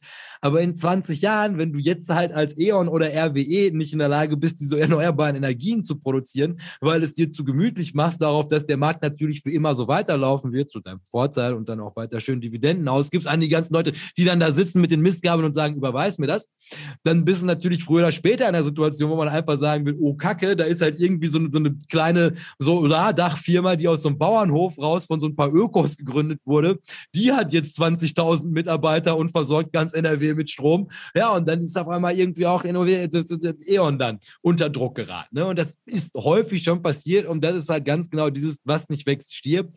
Also grundsätzlich, wenn die anfangen, dir Geld zu überweisen, kann man schon kritisch nachfragen, ist, wo haben die denn überhaupt das Geld her? Haben die es gar nicht mehr nötig, das für mich in clevere Zukunftsprojekte zu investieren? Und dann, das bin jetzt wieder ich individuell, wäre ich, glaube ich, lieber in einem Unternehmen, auch gerade wenn es langfristig ist, also Team Aktiensparpläne, also welche, die ich für die nächsten 30 Jahre halten möchte, dass die mir so wenig Geld wie eben möglich überweisen und dann aber halt auch gleichzeitig sicherstellen, dass die Kohle, die die haben, dafür sorgt, dass das Unternehmen auch überlebt. Und in dem zweiten Punkt, da geht es mir dann, also, also vornehmlich nochmal, was war mein zweiter Punkt? ich schon. Äh, mit Amazon und äh, ob man da mal was ausschüttet. wieso ist eigentlich immer, also Perspektive auf einen wirklich großen Wurf. Also wann, wann würde ich mir eine Amazon-Aktie kaufen? Und ich glaube, niemand hier in dieser Runde und auch nicht im Chat würde sagen, ah, also Amazon ist ein zweifelhaftes Unternehmen. Ich, wir warten erstmal, bis sich das Geschäftsmodell durchsetzt. Und natürlich wirst du also als Dividendeninvestor mit so einem Unternehmen früher oder später nie wirklich in Kontakt kommen, weil die natürlich einfach sagen, also wir sind hungrig ohne Ende. Und, und da habe ich nachher noch eins zu, also wo mir also die, diese ganze, ganze Disallokation von Kapital in so einem Kommentar noch vorgeworfen wurde. Also was Amazon, dass die bereit sind, für Wege zu gehen. Und dann kann jetzt natürlich als Dividendeninvestor sagst du dann halt, ja, was die bereit sind, für Wege zu gehen, mir mein Geld als Aktionär nicht zu überweisen. Aber was die bereit sind, für Wege zu gehen, um sicherzustellen, dass dieses Unternehmen in 100 Jahren noch gibt. Und das ist halt was, worauf man auch sehr kritisch gucken kann. Das Schöne, und deswegen habe ich es halt mit diesem Fokus auf ETFs genannt, ist, die Sorgen musst du dir halt überhaupt nicht machen. Der ETF zahlt mir meine Dividende und du hast aber halt auch gleichzeitig diese ganzen Growth Stocks da drin. Und da, wenn ich mir ein Portfolio für die nächsten 30, 40 Jahre aufbaue, dann würde ich auf jeden Fall sagen, also ich war so viel besser damit, meine Dividenden aus so einem SPY oder MSCI ACWI halt rauszuziehen, als mich jetzt dem Risiko auszusetzen, dass ein Unternehmen, was definitiv nicht mehr wächst oder nicht mehr ausreichend wächst, weil die schicken mir das Geld ja schon, weil sie nicht mehr kreativ genug sind. Und da habe ich mir letztens einen Satz heiße Ohren für geholt für diese Aussage. Aber das Management ist nicht mehr kreativ genug, das ganze Geld unterzubringen. So, ne? Und das ist das, das RWE-Beispiel. Die haben es nicht nötig, sich auf eine grüne Transaktion einzulassen. Kohle läuft für immer. Scheiß doch drauf. Nehmt die, ist mir doch egal. Hier habt ihr euer Geld. Aber ich brauche meinen Job als CEO. Ne? Und dann von da aus, das, das, ist eine Sorge, die muss ich gar nicht haben als ETF-Investor. Mein Take. Ja. Den Aufreger habe ich irgendwie mitgekriegt, dass du da irgendwie gesagt hast, sie sind nicht kreativ genug. Äh, ich überlege bloß gerade, in welcher Reihenfolge von schlechten äh, Ideen das kommt bezüglich, was, was ist denn ein Aktienrückkaufprogramm? Ja. Ja, also ähm, ja, ja. das finde ich, ja, find ich ja noch krasser. Ja, und, und, und, und, pervers, wenn es auf Kredit läuft. In den letzten äh, Jahren ja geschehen. Ja? Man nimmt einen Kredit für 0% auf, um Aktien zurückzukaufen und das EPS dadurch zu verbessern und quasi zu steigern durch ja. den Rückkauf. Genau, also funktioniert bei Wachstum natürlich, äh, aber auch Apple, die ja, die ja Milliarden da schon äh, wieder in eigene Aktien investiert haben, äh, hat auch hier und da ein ganz schlechtes Timing äh, bewiesen, was das angeht. Und deshalb, äh, also das kommt für mich ja noch, äh, noch dahinter, auf jeden Fall. Ja. Also ich kann auch jetzt, ähm, ähm, was nicht wächst, das stirbt. Ähm, ich will auf einen anderen Punkt hinaus. Ich, ich, will das gar nicht so diskutieren, sondern eigentlich wieder auf die, auf die grundlegende Sache kommen. Ähm, das kann ich, ich kann es bei beiden nicht wissen. Ich kann nicht wissen, ob die Allianz Dividenden bezahlt für die nächsten 30 Jahre. Und ich kann auch nicht wissen, ob dieses Unternehmen permanent wächst und damit auch nicht stirbt. Das kann ich auch nicht wissen. Und, und, und keine äh, Dividenden ausschüttet. Ja, der zweite Fall jetzt. Bei beiden bewege ich mich wenn ich mich zu diesem Investment entscheide in einem Umfeld der Ungewissheit. Ich kann es nicht wissen. Und ich muss aber ähm, eine Entscheidung treffen und die ist abhängig von meiner persönlichen Strategie. Und das ist, für mich schließt sich beides nicht aus. Was ich machen kann, ist bei beiden Unternehmen das Risiko zu begrenzen, weil das ist das, was ich aktiv tun kann. Ich kann also sagen, wenn die Allianz eine Dividendenkürzung vornimmt, bin ich raus. Beispielsweise. Oder wenn dieses Unternehmen, Stichwort, was nicht mehr wächst, das äh, stirbt, es wächst also und ich habe hier eine Oatly und die wächst und wächst. Wenn sie aber, ähm, äh, wenn das Wachstum sich also ein bisschen abflacht zu einem bestimmten Prozent, äh, zu einer bestimmten Prozentzahl, dann bin ich dort genauso raus. Egal welche Strategie wir hier besprechen. Das sind jetzt zwei völlig gegensätzliche, die aber auf dasselbe hinauslaufen. Ich weiß beides nicht, wie es letztendlich für mich funktioniert. Ich muss die Entscheidung aber heute treffen. Und das Einzige, was ich tun kann, ist zu sagen, wo ziehe ich die Reißleine. Wir sprechen ja von Einzelunternehmen. Und deswegen, und jetzt komme ich natürlich wieder zu dir an den Tisch, äh, Jay, äh, ist der ETF allein schon auch aus der Tatsache heraus, dass ich ja überhaupt gar nicht generell wissen kann, welche Unternehmen es in 10 oder 20 Jahren noch geben wird in einem Index. Das kann ich einfach nicht einschätzen. Und äh, äh, ein Blick in die Geschichte zeigt, äh, wie viele Unternehmen es mal gab, die es heute eben nicht mehr äh, gibt. Und dass ich natürlich in diesem ETF dieses Risiko, wir reden jetzt gar nicht über Wachstum oder über Dividendenausschüttung. Wir reden einfach über das Risiko generell meines Investments. Und da bin ich natürlich in einem ETF auf einen klassischen Index. Ich rede jetzt nicht von diesen erfundenen äh, Indizes von der Finanzindustrie. Ja, also das, die meine ich nicht. Weil die können ja morgen, wenn der, wenn der ETF kein Volumen mehr hat, wenn den keiner mehr haben will, dann stellen die das Ding ein oder verschmelzen das mit irgendeiner anderen äh, Geschichte und äh, es ist nicht so gut. Ich rede von den klassischen äh, ETFs auf klassische Indizes. Damit ist es eigentlich erledigt. Und ich habe ja schon oft hier so gesagt, je länger ich in dem Spiel dabei bin, umso mehr stellt sich mir, auch vorhin bei dem, bei dem Deutschland AG-Bild, äh, was du hier aufgebaut hast, Jay, äh, stellt sich mir immer mehr die Frage, wie verrückt muss man eigentlich sein, in Einzelaktien zu investieren? Ähm, je älter ich werde und je länger ich dabei bin, umso mehr stelle ich mir die Frage und umso wirklich vorsichtiger bin ich mit meinen Einzelinvestments. Und gerade in diesem Jahr habe ich wirklich eine Menge rausgegeben, weil ich mir diese Frage sehr oft gestellt habe, auch dank dieser Sendung. Weil man, wenn man eben gute Gespräche führt, gute Sachen liest, sich mit gegensätzlichen Meinungen auch versorgt, also nicht nur Confirmation Bias, sondern auch mal den, den Kontrapunkt äh, äh, serviert bekommt, dass man dann tatsächlich, wenn man die Dinge einfach halten will, wirklich sich kopfschüttelnd im Spiegel anguckt und sagt, wie behämmert bist du eigentlich? Für einen kurzen was mitnehmen mal, alles klar, ist erlaubt, hatten wir auch schon oft, dass man einen bestimmten Teil seines gesamten Vermögens durchaus, es ist spannend, es macht Spaß, man lernt dann auch viel. Aber auch über sich und seine Psyche zum Beispiel, ne, wenn man mal kurzfristiger unterwegs ist. Aber in diesen langfristig gedachten Investments, also der ETF, da sind wir eigentlich bei dem Punkt, äh, investieren versus traden. Ne? Also, äh, nicht versus, sondern es ist sogar, weil der, das Einzelinvestment, das jetzt noch kurz, das ist ein sehr guter Hinweis. Der Aktienzwohn oder irgendwer hat gesagt, in Amerika, der, der, der, der Florian Schneider, in Amerika wird das gar nicht unterschieden. Und das ist richtig so. Wir unterscheiden das. Und du sagst gerade versus. Ja, ähm, ich äh, äh, würde sagen, das schließt sich gar nicht aus. Nee, es kommt, es kommt darauf mit welchem Teil deines Vermögens du was machst.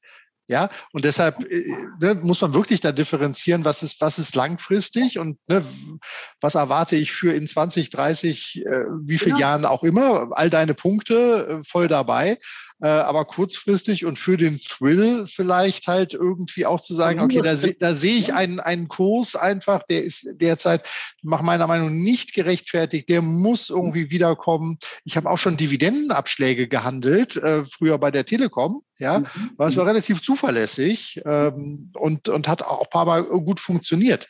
Also insofern immer überlegen, mit welchem Geld will ich gerade was irgendwie erreichen. Und deshalb ja. alles auf diese Schwarz-Weiß-Nummer, ja, verkauft absolut. sich wahrscheinlich gut auf Instagram.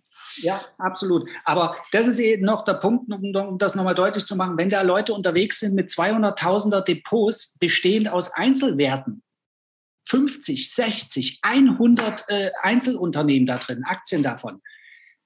Also ich könnte das nicht mehr. Ich könnte es nicht mehr handeln, ich könnte es nicht mehr organisieren, ich könnte es nicht mehr überblicken.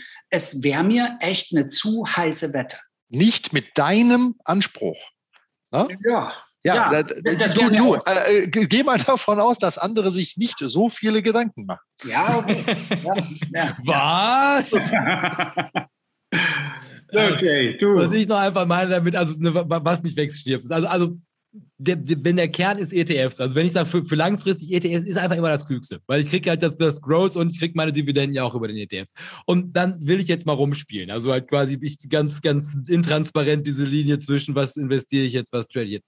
Und dann da halt wirklich zu sagen, also halt quasi alles, was nicht der ETF ist, ist halt automatisch ein Trade. Also ich halte keine Dividendenaktie für 30 Jahre, weil ich bin ja nicht wahnsinnig wegen den ganzen hier aufgezählten Risiken. Und dann bin ich da sofort in einer, in einer Situation, wo ich halt sage, also wenn die Dividendenaktie in meiner verzerrten Welt darauf hinausläuft, was nicht wächst, stirbt, dann bin ich da doch eh schon auf dem absteigenden Ast, sobald die anfangen, Geld auszuschütten. Das heißt, wenn ich das Risiko gehe, also wenn ich die Würfel rolle, dann baller ich doch lieber mit einem Growth Stock und sehe halt einfach zu, dass ich halt einfach wirklich überproportional hohe Rendite mit einem großen Risiko bekomme, als jetzt die nächsten 20 Jahre zuzugucken, wie Coca-Cola irgendwann mehr keinen Markt bekommt, weil irgendwann mal irgendjemandem auffällt, dass es nicht gut ist, wenn du dir 30 Würfel Zucker in von so einer kleinen Coca-Cola-Dose reinnimmst und wir alle Nierenversagen bekommen. So, und dann kann man jetzt natürlich, ja, aber was, der Warren Buffett hat das doch. Ja, und wenn Warren Buffett am Ende an Nierenversagen niedergeht, dann werden wir alle sagen, ah, vielleicht Coca-Cola doch nicht so ein genialer Dividendentitel. Und auch nie gut für meine Niere gewesen. So, aber das, das, meine ich damit. Und Ned, Ned Flanders, es tut mir leid, es tut mir leid, aber das ist wirklich ich und meine kaputte Sicht auf die Welt. So, und dann habe ich noch die denkbar schlechteste. Oh, der ist gut, weil jetzt, jetzt geht es nochmal richtig rund. Die denkbar schlechteste Kapitalallokation für unseren Planeten. Und zwar ineffiziente Verwendung des Kapitals. Und auch dazu führt eine Dividende. Der Markt sollte das Geld immer den besten Unternehmen zur Verfügung stellen. Und so eine Dividende schafft falsche Anreize. Also heißt auch nichts anderes, als dass halt quasi irgendjemand in ein Unternehmen investiert wegen der Dividende und was dieses Unternehmen jetzt macht und ob das jetzt clever ist für das, was dieser ganze Planet in der Zukunft halt bewirken soll, das spielt ja erstmal keine Rolle, weil der Fokus Dividende ist. Und unterstreichen tue ich diesen Punkt und das lese ich jetzt auch nochmal vor, wie es da steht für den Podcast, damit die das genauso genießen können wie die Zuhörer. Ich habe einen Stichpunkt drunter, da steht, Never Sell Shell und dann mache ich einen Pfeil drauf, vereinfacht zur Hölle Gisela. Weil das ist also, also genau die Problematik und auch das ist natürlich so ein Dividendending.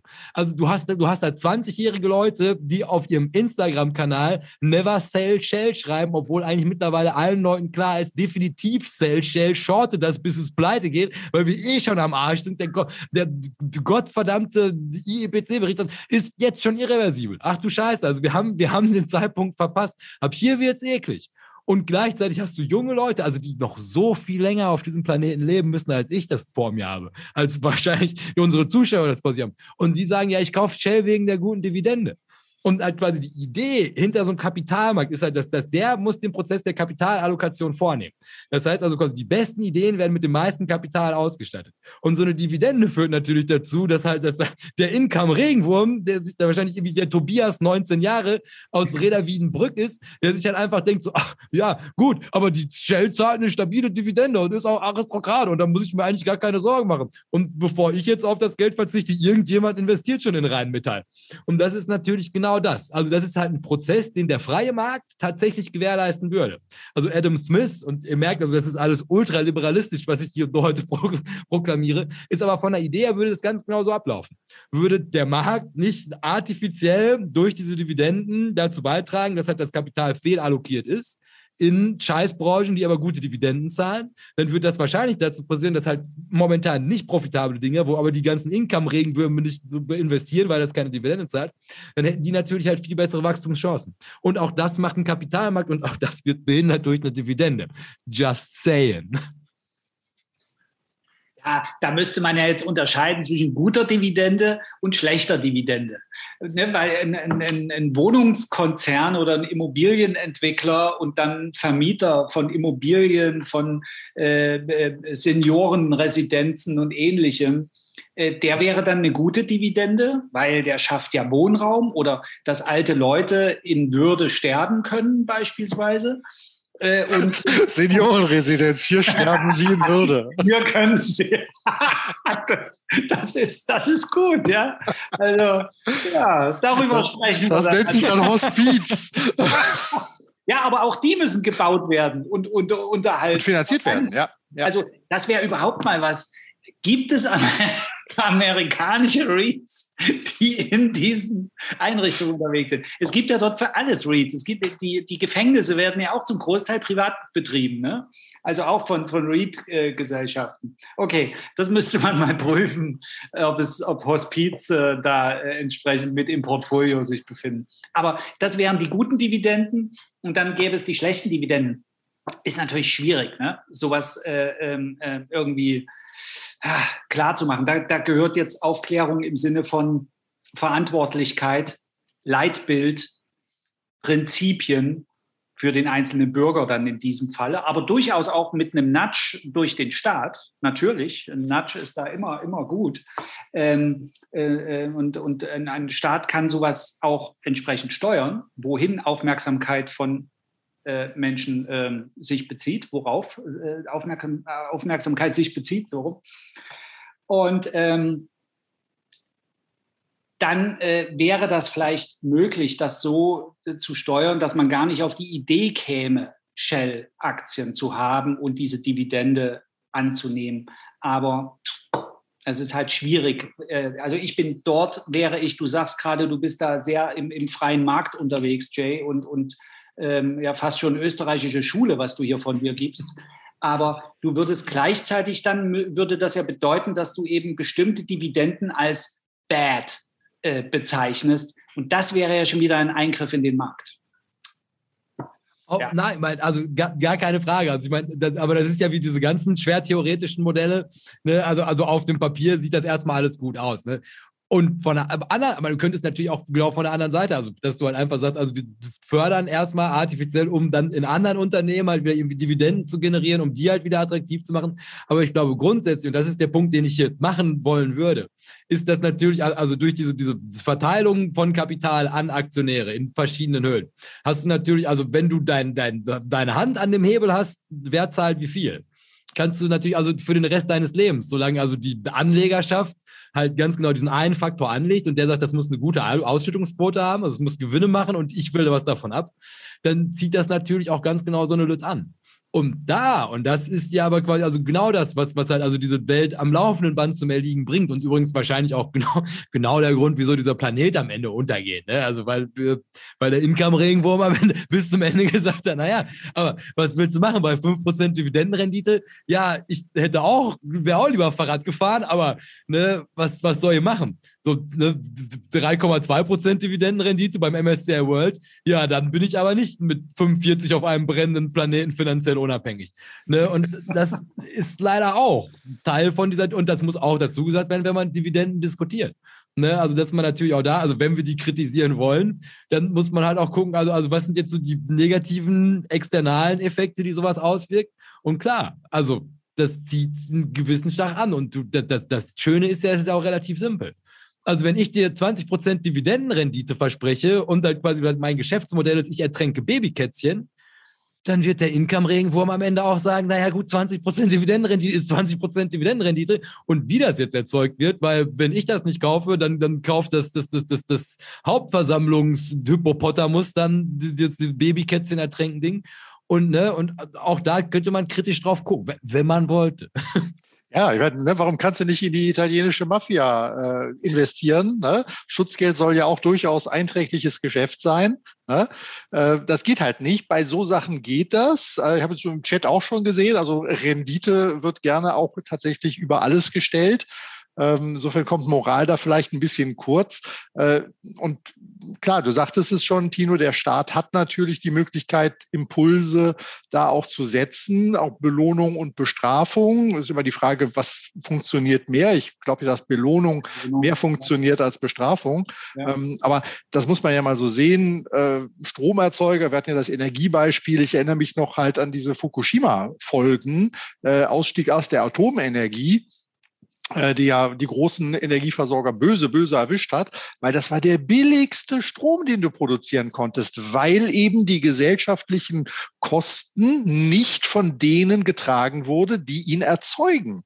Ja, weil die Entsorgung von dem Atommüll halt eben dann Problem der Gesellschaft ist, aber nicht der Stromproduzenten. Und das ist halt genau der Punkt. Und das ist ja jetzt bei irgendwelchen fossilen Energieträgern insgesamt genau das gleiche Ding ne, die, die Folgen, die das halt hat, ja, die, die kümmert die Gesellschaft nachher auf jeden Fall, aber nicht den Dividendenregenwurm, also äh, Income-Regenwurm. Ja, Entschuldigung. Äh, was du gerade gesagt hast, das wäre ein tolles Modell für eine Regierung, die Deutschland äh, äh AG wieder als 2.0, ja. Nee, äh, Dividenden steuerfrei zu stellen von Unternehmen, die gesellschaftlichen Nutzen und auch wirtschaftsgesellschaftlichen Nutzen erbringen. Im Sinne zum Beispiel, wenn wir uns eine Energiewende auf die Fahnen geschrieben haben, das ist ja toll, dann könnten sich Unternehmen hier ansiedeln und die Dividenden, die diese ausschütten, würden von uns Investoren, das würden wir dann auch gezielt machen, weil, hey, wir brauchen keine Steuern mehr zahlen darauf, dann würden wir unser Kapital nicht fehlallokieren, sondern würden es diesen Unternehmen geben und würden dann sogar noch in der Kneipe, wenn wir richtig betrunken sind, wie du vorhin beschrieben hast, Jay, sagen, aber ich mache unglaublich viel für die Gesellschaft. Also. Ja, so, und, und, und das wäre noch nicht mal äh, blöd, der Spruch. Der wäre gar nicht so besoffen, wie er klingt. Ja, der wäre wahr. Ähm, also hier, äh, was diese Sendung, was mir so gefällt heute, dass wir einen differenzierten Blick auf Dividenden bekommen, dass es nicht nur eine Soße ist, die da aufs Konto schwappt, sondern dass man das durchaus individuell für sich hinterfragen kann auch hinterfragen kann, welchen Unternehmen gebe ich mein Kapital, stelle ich das zur Verfügung, machen die überhaupt den Job, den ich mir für mein Leben und für die Welt, in der ich leben möchte, machen die den Job überhaupt? Oder machen es vielleicht andere besser? Und so. Ja, und dann sind wir auch gleich damit, dass der Staat halt auch entsprechend Nudges äh, aussenden könnte. Und Belohnung funktioniert definitiv besser als Bestrafung, äh, sind wir uns einig. Und ähm, das, wär, das sind Aspekte, das hat mir heute bis hierher super, super gut gefallen. Und ich hinterfrage übrigens das Konzept Dividende auch schon länger. Nicht grundsätzlich als Einnahmequelle, aber ich bin nicht bereit, äh, ohne äh, Rücksicht auf Verluste Dividenden zu generieren. Das habe ich für mich neu äh, äh, festgelegt und überlegt. Immobilien, finde ich, ist unterm Strich gesehen, ohne jetzt ins Detail zu gehen, eine grundsätzlich gute Sache, denn wir Menschen müssen irgendwo wohnen, müssen in Krankenhäusern sein, müssen gepflegt werden, wenn wir alt sind, ähm, etc. Ja? Oder Marihuana-Plantagen, äh, der muss auch betrieben werden. Irgendwer muss es ja machen. Ja? Und, oder Wald. Ähm, ich ich habe vor, vor äh, langer Zeit schon angefangen, mir äh, Wald äh, äh, ähm, Reads anzugucken und so. Und auch teilweise habe ich die, habe ich die im, im Portfolio. Das finde ich, die hatten teilweise Dividendenrenditen da, da, zum Heulen, ne? 1,7 Prozent und sowas. Aber ich will diese Unternehmen haben, weil ich das, was sie machen, gut finde. Ja. Und ähm, also ein differenzierter Blick auf Dividenden und nicht nur auf die Rendite, finde ich, das hat diese Sendung hoffentlich allen hier vermittelt. Also bei mir ist das so angekommen bin ich sehr dankbar für. Also ich glaube, beim, beim Chat ist ein gewisser Fokus auf die Rendite auf jeden Fall äh, feststellbar. Was ich so aus dem Augenwinkel gesehen habe, ist wahnsinnig viel geschrieben worden heute. Äh, können da auch nicht auf alles eingehen, weil das ja eine simultan äh, Kommentierung teilweise ist. Äh, lohnt sich aber auf jeden Fall, glaube ich, sich äh, nachher nochmal anzuschauen. Am nächsten Tag ist der in der Regel online. Weil sonst, ich habe jetzt noch, also ich, ich hätte jetzt, sollen wir das einmal noch, ich habe noch einen kleinen Blog, den können wir noch fertig machen und dann können wir eine abschließende Diskussion mit Chat führen. Was haltet ihr davon? Schnell, schnell. Was? schnell, schnell. Schnell, schnell. Ne? Also dann bringe ich das jetzt einfach nur noch einmal schnell, also, also auf die Unternehmensebene jetzt ja. nochmal runter. Also halt quasi, wenn man sagt, also ich kaufe gezielt diese Unternehmen und wieso könnte man da jetzt auch noch Probleme sehen, wenn man sie suchen würde. Nämlich das Märchen von der Spezialisierung. Und da fange ich an mit Day in the Life of. Und da zitiere ich. Wir dürfen auf keinen Fall die Dividende senken, denn sonst springen uns die Anleger ab, dann sinkt unser Aktienkurs, dann dreht der Aufsichtsrat durch und dann verliere ich meinen Job. Zitat, so ziemlich jeder CEO.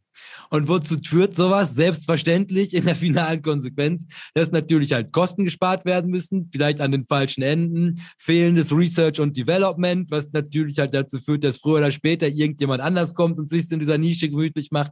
Outsourcing, das Deutschland AG Beispiel, Entlassungen, das sind die Fachkräfte, die man sonst vielleicht gehabt hätte, Verschuldung im besten Fall, um davon Dividenden auszuzahlen, unnötige Risiken spielen da selbstverständlich mit rein. Oder, das jetzt nochmal hier für, für den Podcast. Der Hintergrund ist Ken Lay, der gerade schwört, dass er nichts falsch gemacht hat. Aber selbstverständlich war Enron nichts anderes als eine riesige Bilanzfälschung. Und auch da kann das natürlich ändern. Wenn das Anreizsystem vorsieht, da sind irgendwelche Leute und die zahlen für deinen Job und diese Leute wollen, dass definitiv am Ende des Jahres Geld auf dem Konto eingeht.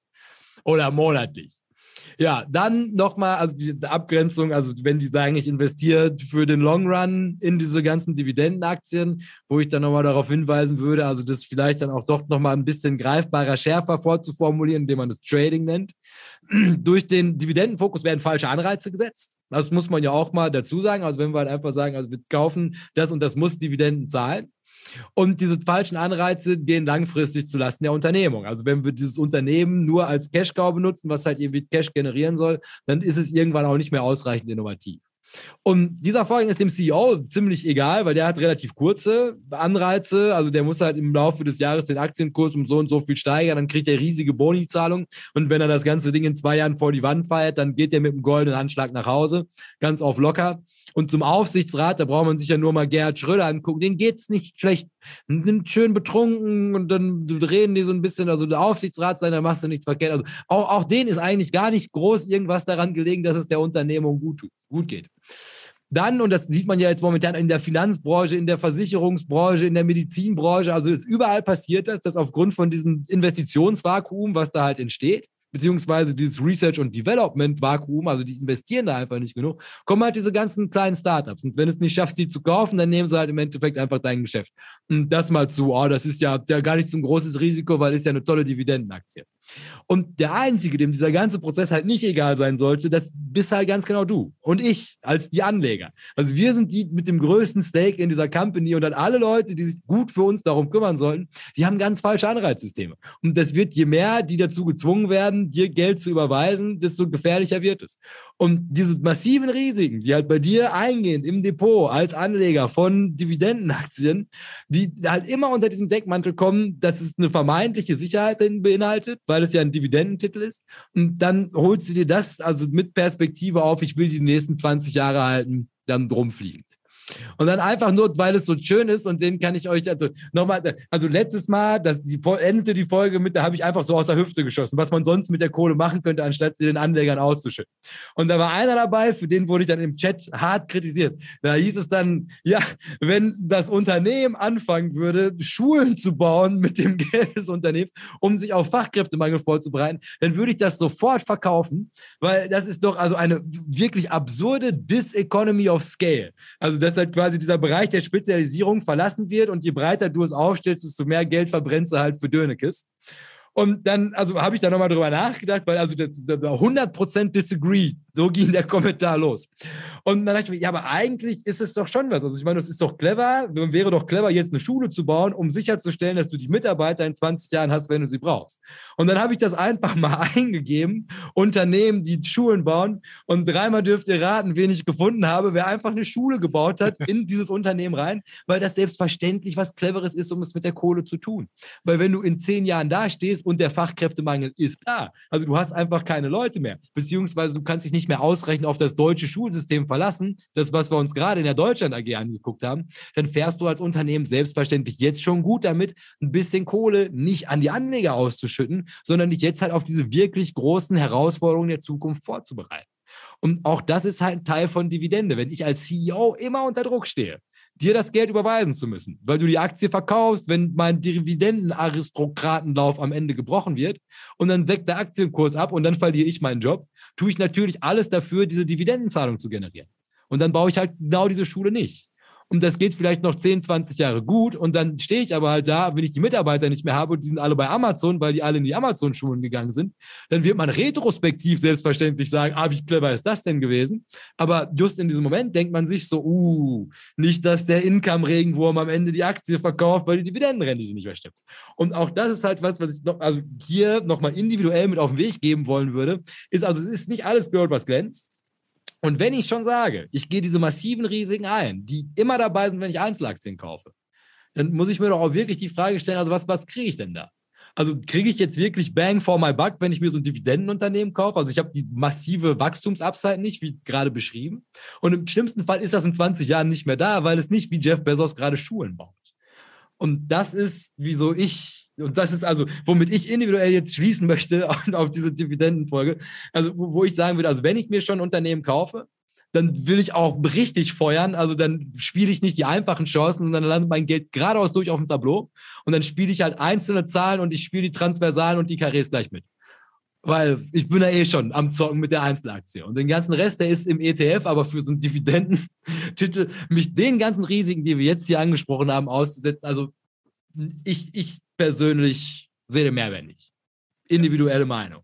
So, und jetzt kriegt ihr alle Schlussworte zu Dividenden. Was habt ihr heute gelernt? Wie, was fandet ihr gut? Was fandet ihr schlecht? So richtig, hallo, ich bin Jakob und Alkoholiker. Abschlussrunde für diese Folge, die wir auch so begonnen haben.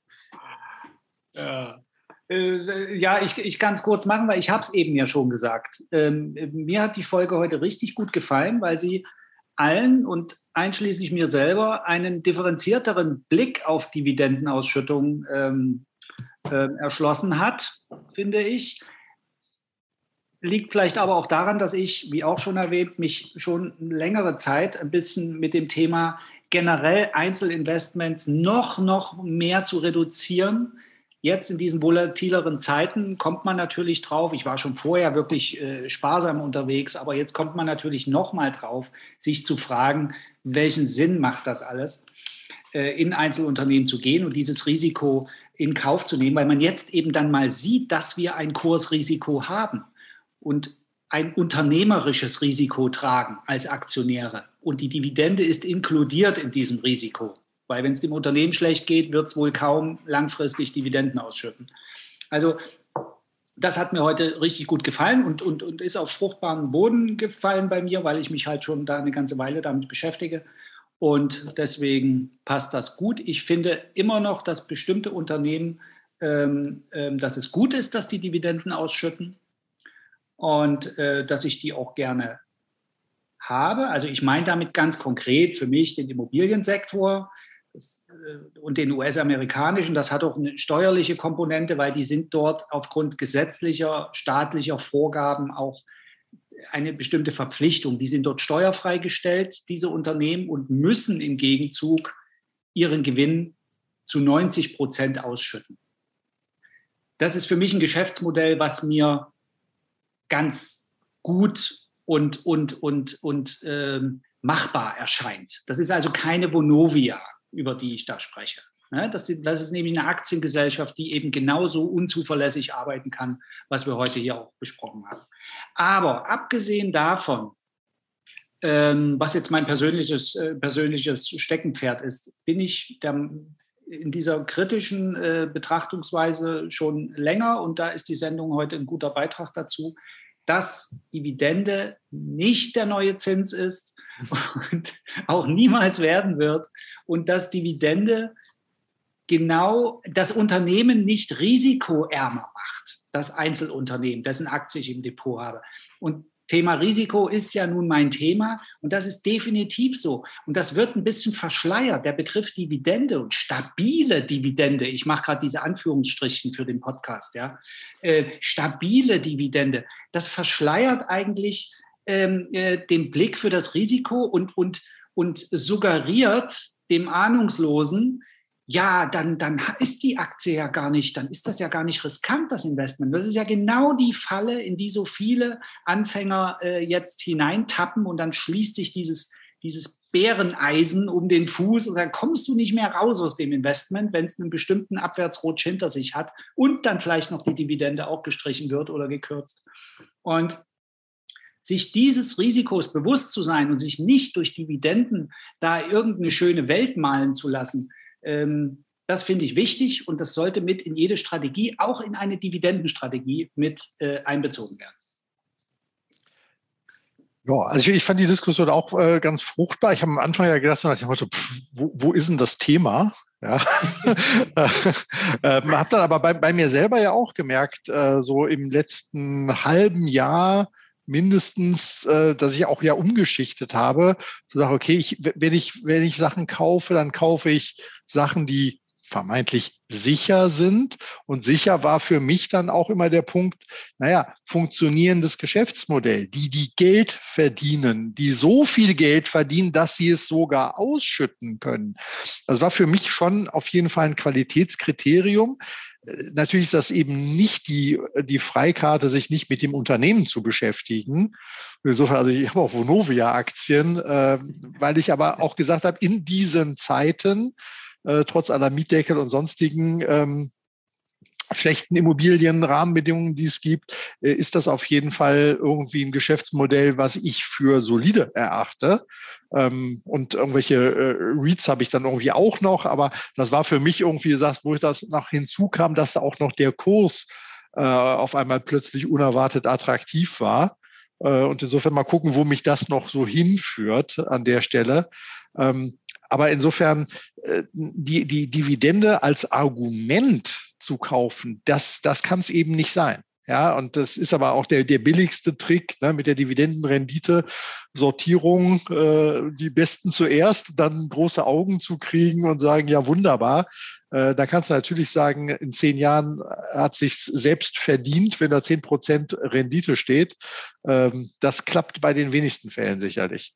Also insofern äh, ganz guter Blick, schöne Sprüche auch, die du da äh, rausgesucht hattest. Äh, äh, im, im Chat, ich hatte ja schon mal so ein bisschen vorgescreent, äh, sind wir tatsächlich irgendwie doch äh, mit Fundamentalisten, glaube ich, hier und da unterwegs. Also dieser, dieser Fokus, äh, das Einzige, was zählt, ist die Rendite, ähm, kam irgendwie mehrfach.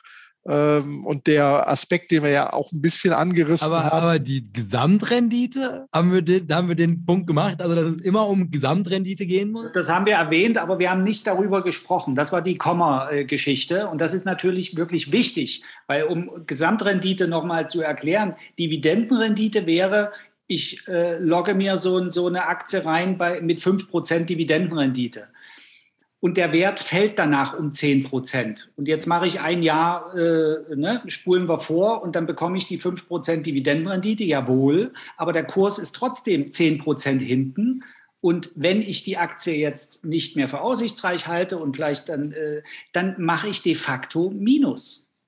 Das ist genau der, der Punkt. Also die, die, die Leute sind Kennzahlen fixiert. Ne? Ja. Und das ist die, diese Dividendenrendite, die findest du halt überall. Und ich habe im, äh, im April äh, haben wir einen Kursus gemacht, äh, eine Ausbildung Fundamentalanalyse mit dem Gerhard Michel.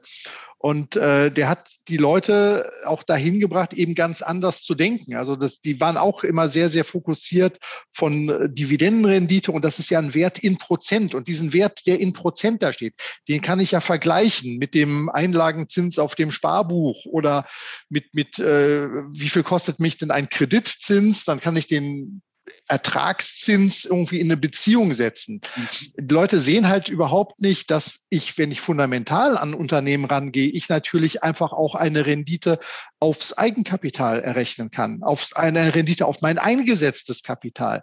Äh, und er hat es dann immer dahingehend, ich hoffe, ich gebe es richtig wiedergebracht, nach dem Motto, die Dividende, das ist bloß ein Unterkonto des Eigenkapitals. Und die wird an dem Tag halt ausgeschüttet und dann ist das Geld weg, raus aus dem Unternehmen. Und ob es jetzt ausgeschüttet wird oder drinnen bleibt, ist für die eigentliche Betrachtung gar nicht relevant. Das ist eine persönliche Entscheidung. Will ich Geld rausziehen, weil ich eben Income generieren will, dann sind Dividenden doch ein traumhaftes Mittel. Wunderbar. Äh, es wäre es wär ja furchtbar, wenn es das nicht gäbe. Also für Börsen wäre es vielleicht gut, weil dann musst du immer, wenn du Geld brauchst, was verkaufen. ähm, äh, das kann aber auch nicht das Ziel sein. Also nee. insofern, ähm, ich, ich glaube, es ist eine totale Fixierung ja. auf Dividende. Und dabei, und das haben wir vielleicht tatsächlich auch ein bisschen zu kurz gehalten, wird überhaupt nicht klar, äh, was die Alternative ist, wenn das Geld eben, das verdiente Geld, die Gewinne im Unternehmen bleiben wir hatten es ein paar Mal angesprochen, den Punkt fand ich sehr, sehr wichtig. Ähm, es kann ja sein, dass mit dem Geld im Unternehmen trotzdem Unsinn gemacht wird. Dann wäre es ausgeschüttet besser aufgehoben gewesen, als in eine total überteuerte Übernahme auf dem Peak eines Marktes zu gehen, weil ich glaube, ich bin der Lieferkönig für Essen oder für Kochboxen oder sonstiges. Ja, ähm, das führt ja in Maschinenmarktphasen auch zu absurden Entscheidungen, bloß um irgendwie noch dabei sein zu wollen. Dieses, diesen Luxus des Nichtstuns, der Buffett vielfach vorgeworfen wurde, er saß auf, auf hunderten Milliarden Cash und hat gesagt, ich investiere nicht, weil ich sehe nichts, was günstig ist. Da ist auch ein extremer Druck, den muss man mal aushalten können. Mhm. Äh, da hilft wahrscheinlich 96 und eine Cherry Coke.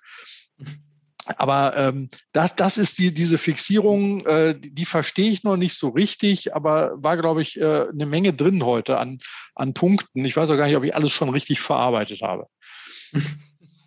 Das spricht für eine gute Börsenbunch-Folge. Aber wir haben jetzt den Podcast, jetzt kannst du es im Auto nochmal hören und dich dann noch, also das ist nochmal in der Tiefe.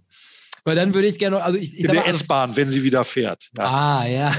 Also was schon, also ich, ich kann absolut nachvollziehen, wenn man sagt, ich brauche einfach dieses Income. Also um wie Tino die Miete zu bezahlen oder was weiß ich, kleinere Anschaffungen, monatlich irgendwelche Abos damit. Ich sage nur einfach, also wenn es mir wirklich um, um geradeaus durch Income geht, also ich glaube einfach, Einzelunternehmen mit Fokus Dividende ist nicht clever. Dann hol dir halt, den kauf dir Reiz, kauf dir MLPs, also kauf dir diese ganzen high-yielding, steuerbegünstigten, also gut diversifizierten in ETF-Form Investments, die halt immer noch eine stabile Ausschüttungsquote haben, prozentual auch nochmal drüber liegen, die halt nur nicht am laufenden Band vom Income-Regenwurm mit so einem hübschen Logo dir angepriesen werden, das wäre was was. Und ne, von der, irgendwann kommt der, da, da, ist es großartig, die Ausschüttung zu haben, gar keine Frage.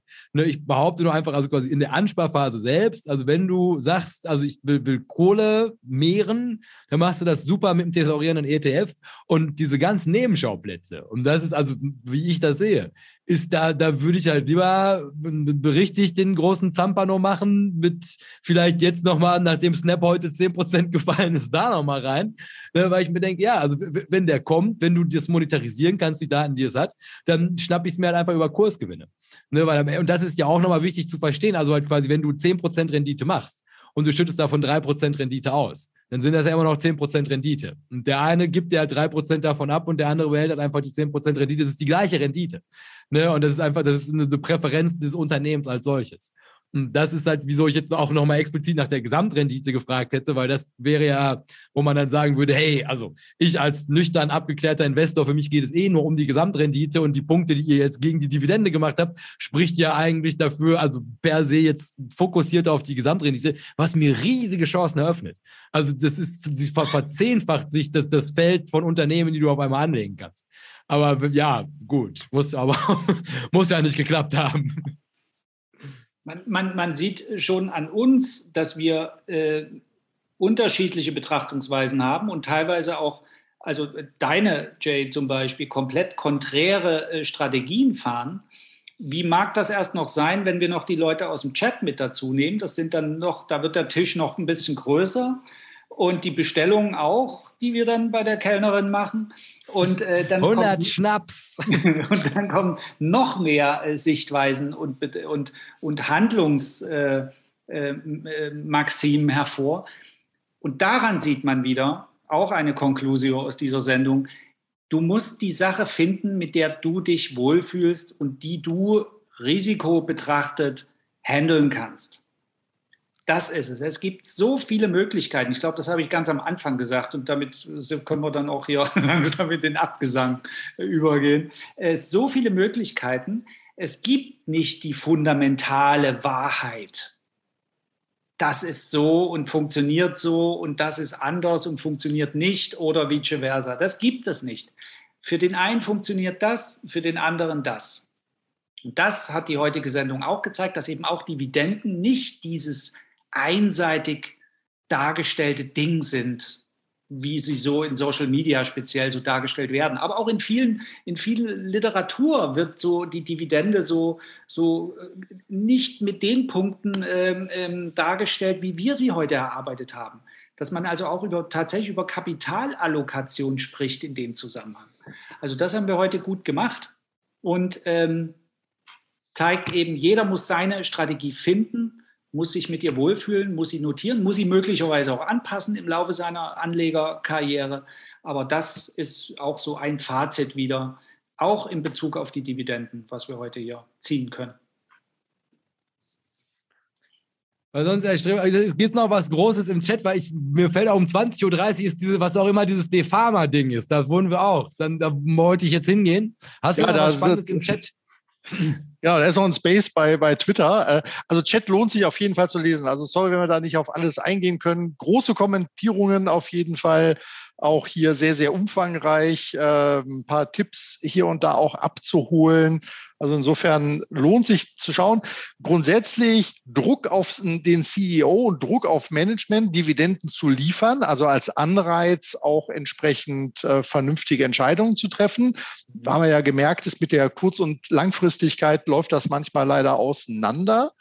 Ähm, das fand ich hier auch nochmal ganz gut. Auch äh, Dividenden zu planen war hier ein Thema, also wirklich Einkommen zu planen. Der, der Wunsch ist äh, absolut äh, nachvollziehbar, aber ne, mit den Problemen sicherlich verhaftet, dass es bei der Ausschüttung dann auch fehlt. Dann haben wir irgendwie ein bisschen Diskussion über Oatly und äh, Nordex, ne, zwei Unternehmen, die vielleicht den, den Purpose positiv haben, aber das mit der Marge und dem Geldverdienen nicht so richtig hinkriegen. Ähm, das, denke ich, ist eine, absolut berechtigte Kritik.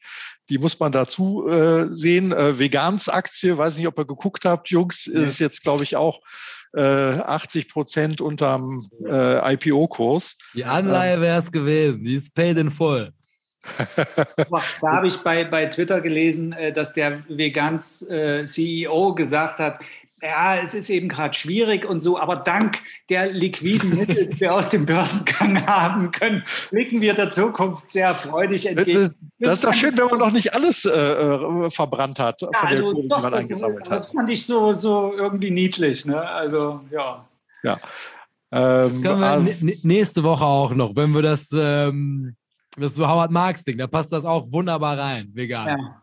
Ja, ansonsten wurde auch hier nochmal, fand ich gut gesagt, ähm, äh, mit dem Hype wird nicht Geld verdient, sondern meistens mit den langweiligen Themen. Reichsten Leute gerne sind Einzelhändler, ne?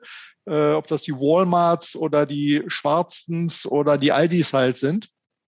Ja, und, wir können äh, jetzt keinen Supermarkt aufmachen. Ne? Also das betrifft, ja die, das betrifft, ja jetzt die, Unternehmer. Wir sind ja nur Aktionäre dieser Läden. Ne? Spricht natürlich aber für die Kontinuität halt ja, von, äh, von Zahlungen und von kontinuierlichen ja, Gewinnen und nicht diese, diesen sprunghaften ja. Sachen. Ansonsten soll schon man mal aber sagen muss, die drei reichsten Männer der Welt sind alle Tech. Also, man. Ja, ist ja die Frage, wie lange sie das sind. Vielleicht muss man da mal den Zehn-Jahres-Durchschnitt. Äh, ja, du musst halt den Absprung bekommen. Es ist Trading und, und lange halten, jetzt verschwimmt alles. Ja, ansonsten sei, hier von Röhl schon mal nachgewiesen worden, dass die amerikanischen Dividendenaristokraten äh, ETF hat den S&P wohl auf 20 Jahre geschlagen natürlich tatsächlich mhm. äh, interessant. Die Frage ist, ob im ETF, da glaube ich es ja noch, ne, wie viele ja. Unternehmen sind denn noch da drin, die vor 20 Jahren äh, Top-10-Position hatten? Genau. Ja? Und ansonsten. Aber man muss auch dazu sagen, gegen so einen ganz klassischen Faktor-ETF macht er auf die 20 Jahre auch 2% weniger. Also das hat halt nichts mit den Dividenden zu tun, das ist halt einfach nur also der Anlagekorb gewesen. Also nee, aber hier ging es darum, wir hatten das doch auch, Jay, jetzt in den letzten Wochen mal, habe ich es mal erwähnt, genau diese Nachricht vom Röhl, dass die Aristokraten in dem ETF natürlich ersetzt werden, wenn da einer rausfällt. Und hast du den einzeln im Depot liegen, dann kriegst du einfach die Dividendenkürzung nur mit, hast aber die Aktie immer noch da. Deswegen kann es schon sein, dass der ETF den S&P outperformt hat. Möglich ist das. Nee, das ist auch in dem Gerd Kommer Artikel, den verlinken wir, wie schon gesagt, hier drunter. Und das ist, also das hat nichts mit den Dividenden selbst zu tun, sondern ja. einfach nur mit dieser, an, an, also so solidere Aktien. Weil ja. die natürlich auch 20 Jahre drei relativ üble Crashs nicht in der Breite mitgenommen haben. Ja. Ja, und ansonsten wird uns noch geraten, dass wir bräuchten keinen Disclaimer, sondern wenn wir so weiterreden, bräuchten wir äh, wegen Coca-Cola doch einen guten Anwalt. den, den fand ich auch noch sehr, sehr schön. Ja, und ansonsten war das hoffentlich die Highlights, aber guckt es euch gerne auch nochmal durch. Auf jeden, auf jeden, Fall. jeden Fall wieder high involved und insofern ganz lieben Dank fürs, fürs Dranbleiben und äh, auch sich einbringen, auch wenn wir da jetzt nicht immer drauf eingehen können, leider. Vielen Dank. Riesendank an den Chat. Alle, die es noch nicht gemacht haben, können jetzt noch den Kanal abonnieren. Alle, die ababonniert haben, abonniert ihn. Kommt, nehmt uns das nicht so schwer. War nicht so böse gemeint. Mal das nochmal. Äh, Chat lesen wir morgen und ab nächste Woche, also das war jetzt nur ein großes Thema, dieses hier. Verdichten wir das, dann machen wir auch, sind wir wieder interaktiver. Einfach auch, auch kommentieren unter die Folge, das hilft natürlich auch. Ne? Ja. Was die Frage angeht. Und sonst das also für die Ewigkeit dann auch. Ja, und kriegt einen Daumen nach oben und ein Herz von den guten alten Leuten beim Börsenband. Dann von meiner Seite nochmal riesen Dank fürs Zuschauen. Danke fürs Mitmachen. Ich bin sehr gespannt auf den Chat. Und genau, nächste Woche, wann wissen wir wie immer nicht, aber auch super Thema. das ist gut. Das ist, das ist mein Cliffhanger, mein Lieber. gut, dann Strelo kriegt die Schlussworte, weil er äh, aus dem Urlaub wiedergekommen ist. Äh, war, war, schön mit euch. Und äh, anscheinend liegt es nicht an der Anzahl der beteiligten Personen, dass wir bei zweieinhalb Stunden in der Regel durch sind. Und das meine ich sowohl ja. inhaltlich als auch mental. Ja, wobei wir haben sieben Minuten dazu gewonnen, seit Tino das Ladekabel hat. ja, schön blöd, ne? Ja. Okay. Gut, weil dann. Gib uns ein Outro mit Ton. Ja. Oh, vorbereitet. Wann nicht? Die ganze Verantwortung, die ich getragen habe, als du im Urlaub warst. Ja, hat auch wunderbar funktioniert. Aber war, war nicht das Gleiche. Und wir hatten Rückkopplung. Ja. Oh. Ha, Habe ich gehört, ja, stimmt, war furchtbar. Für, für verantwortlich.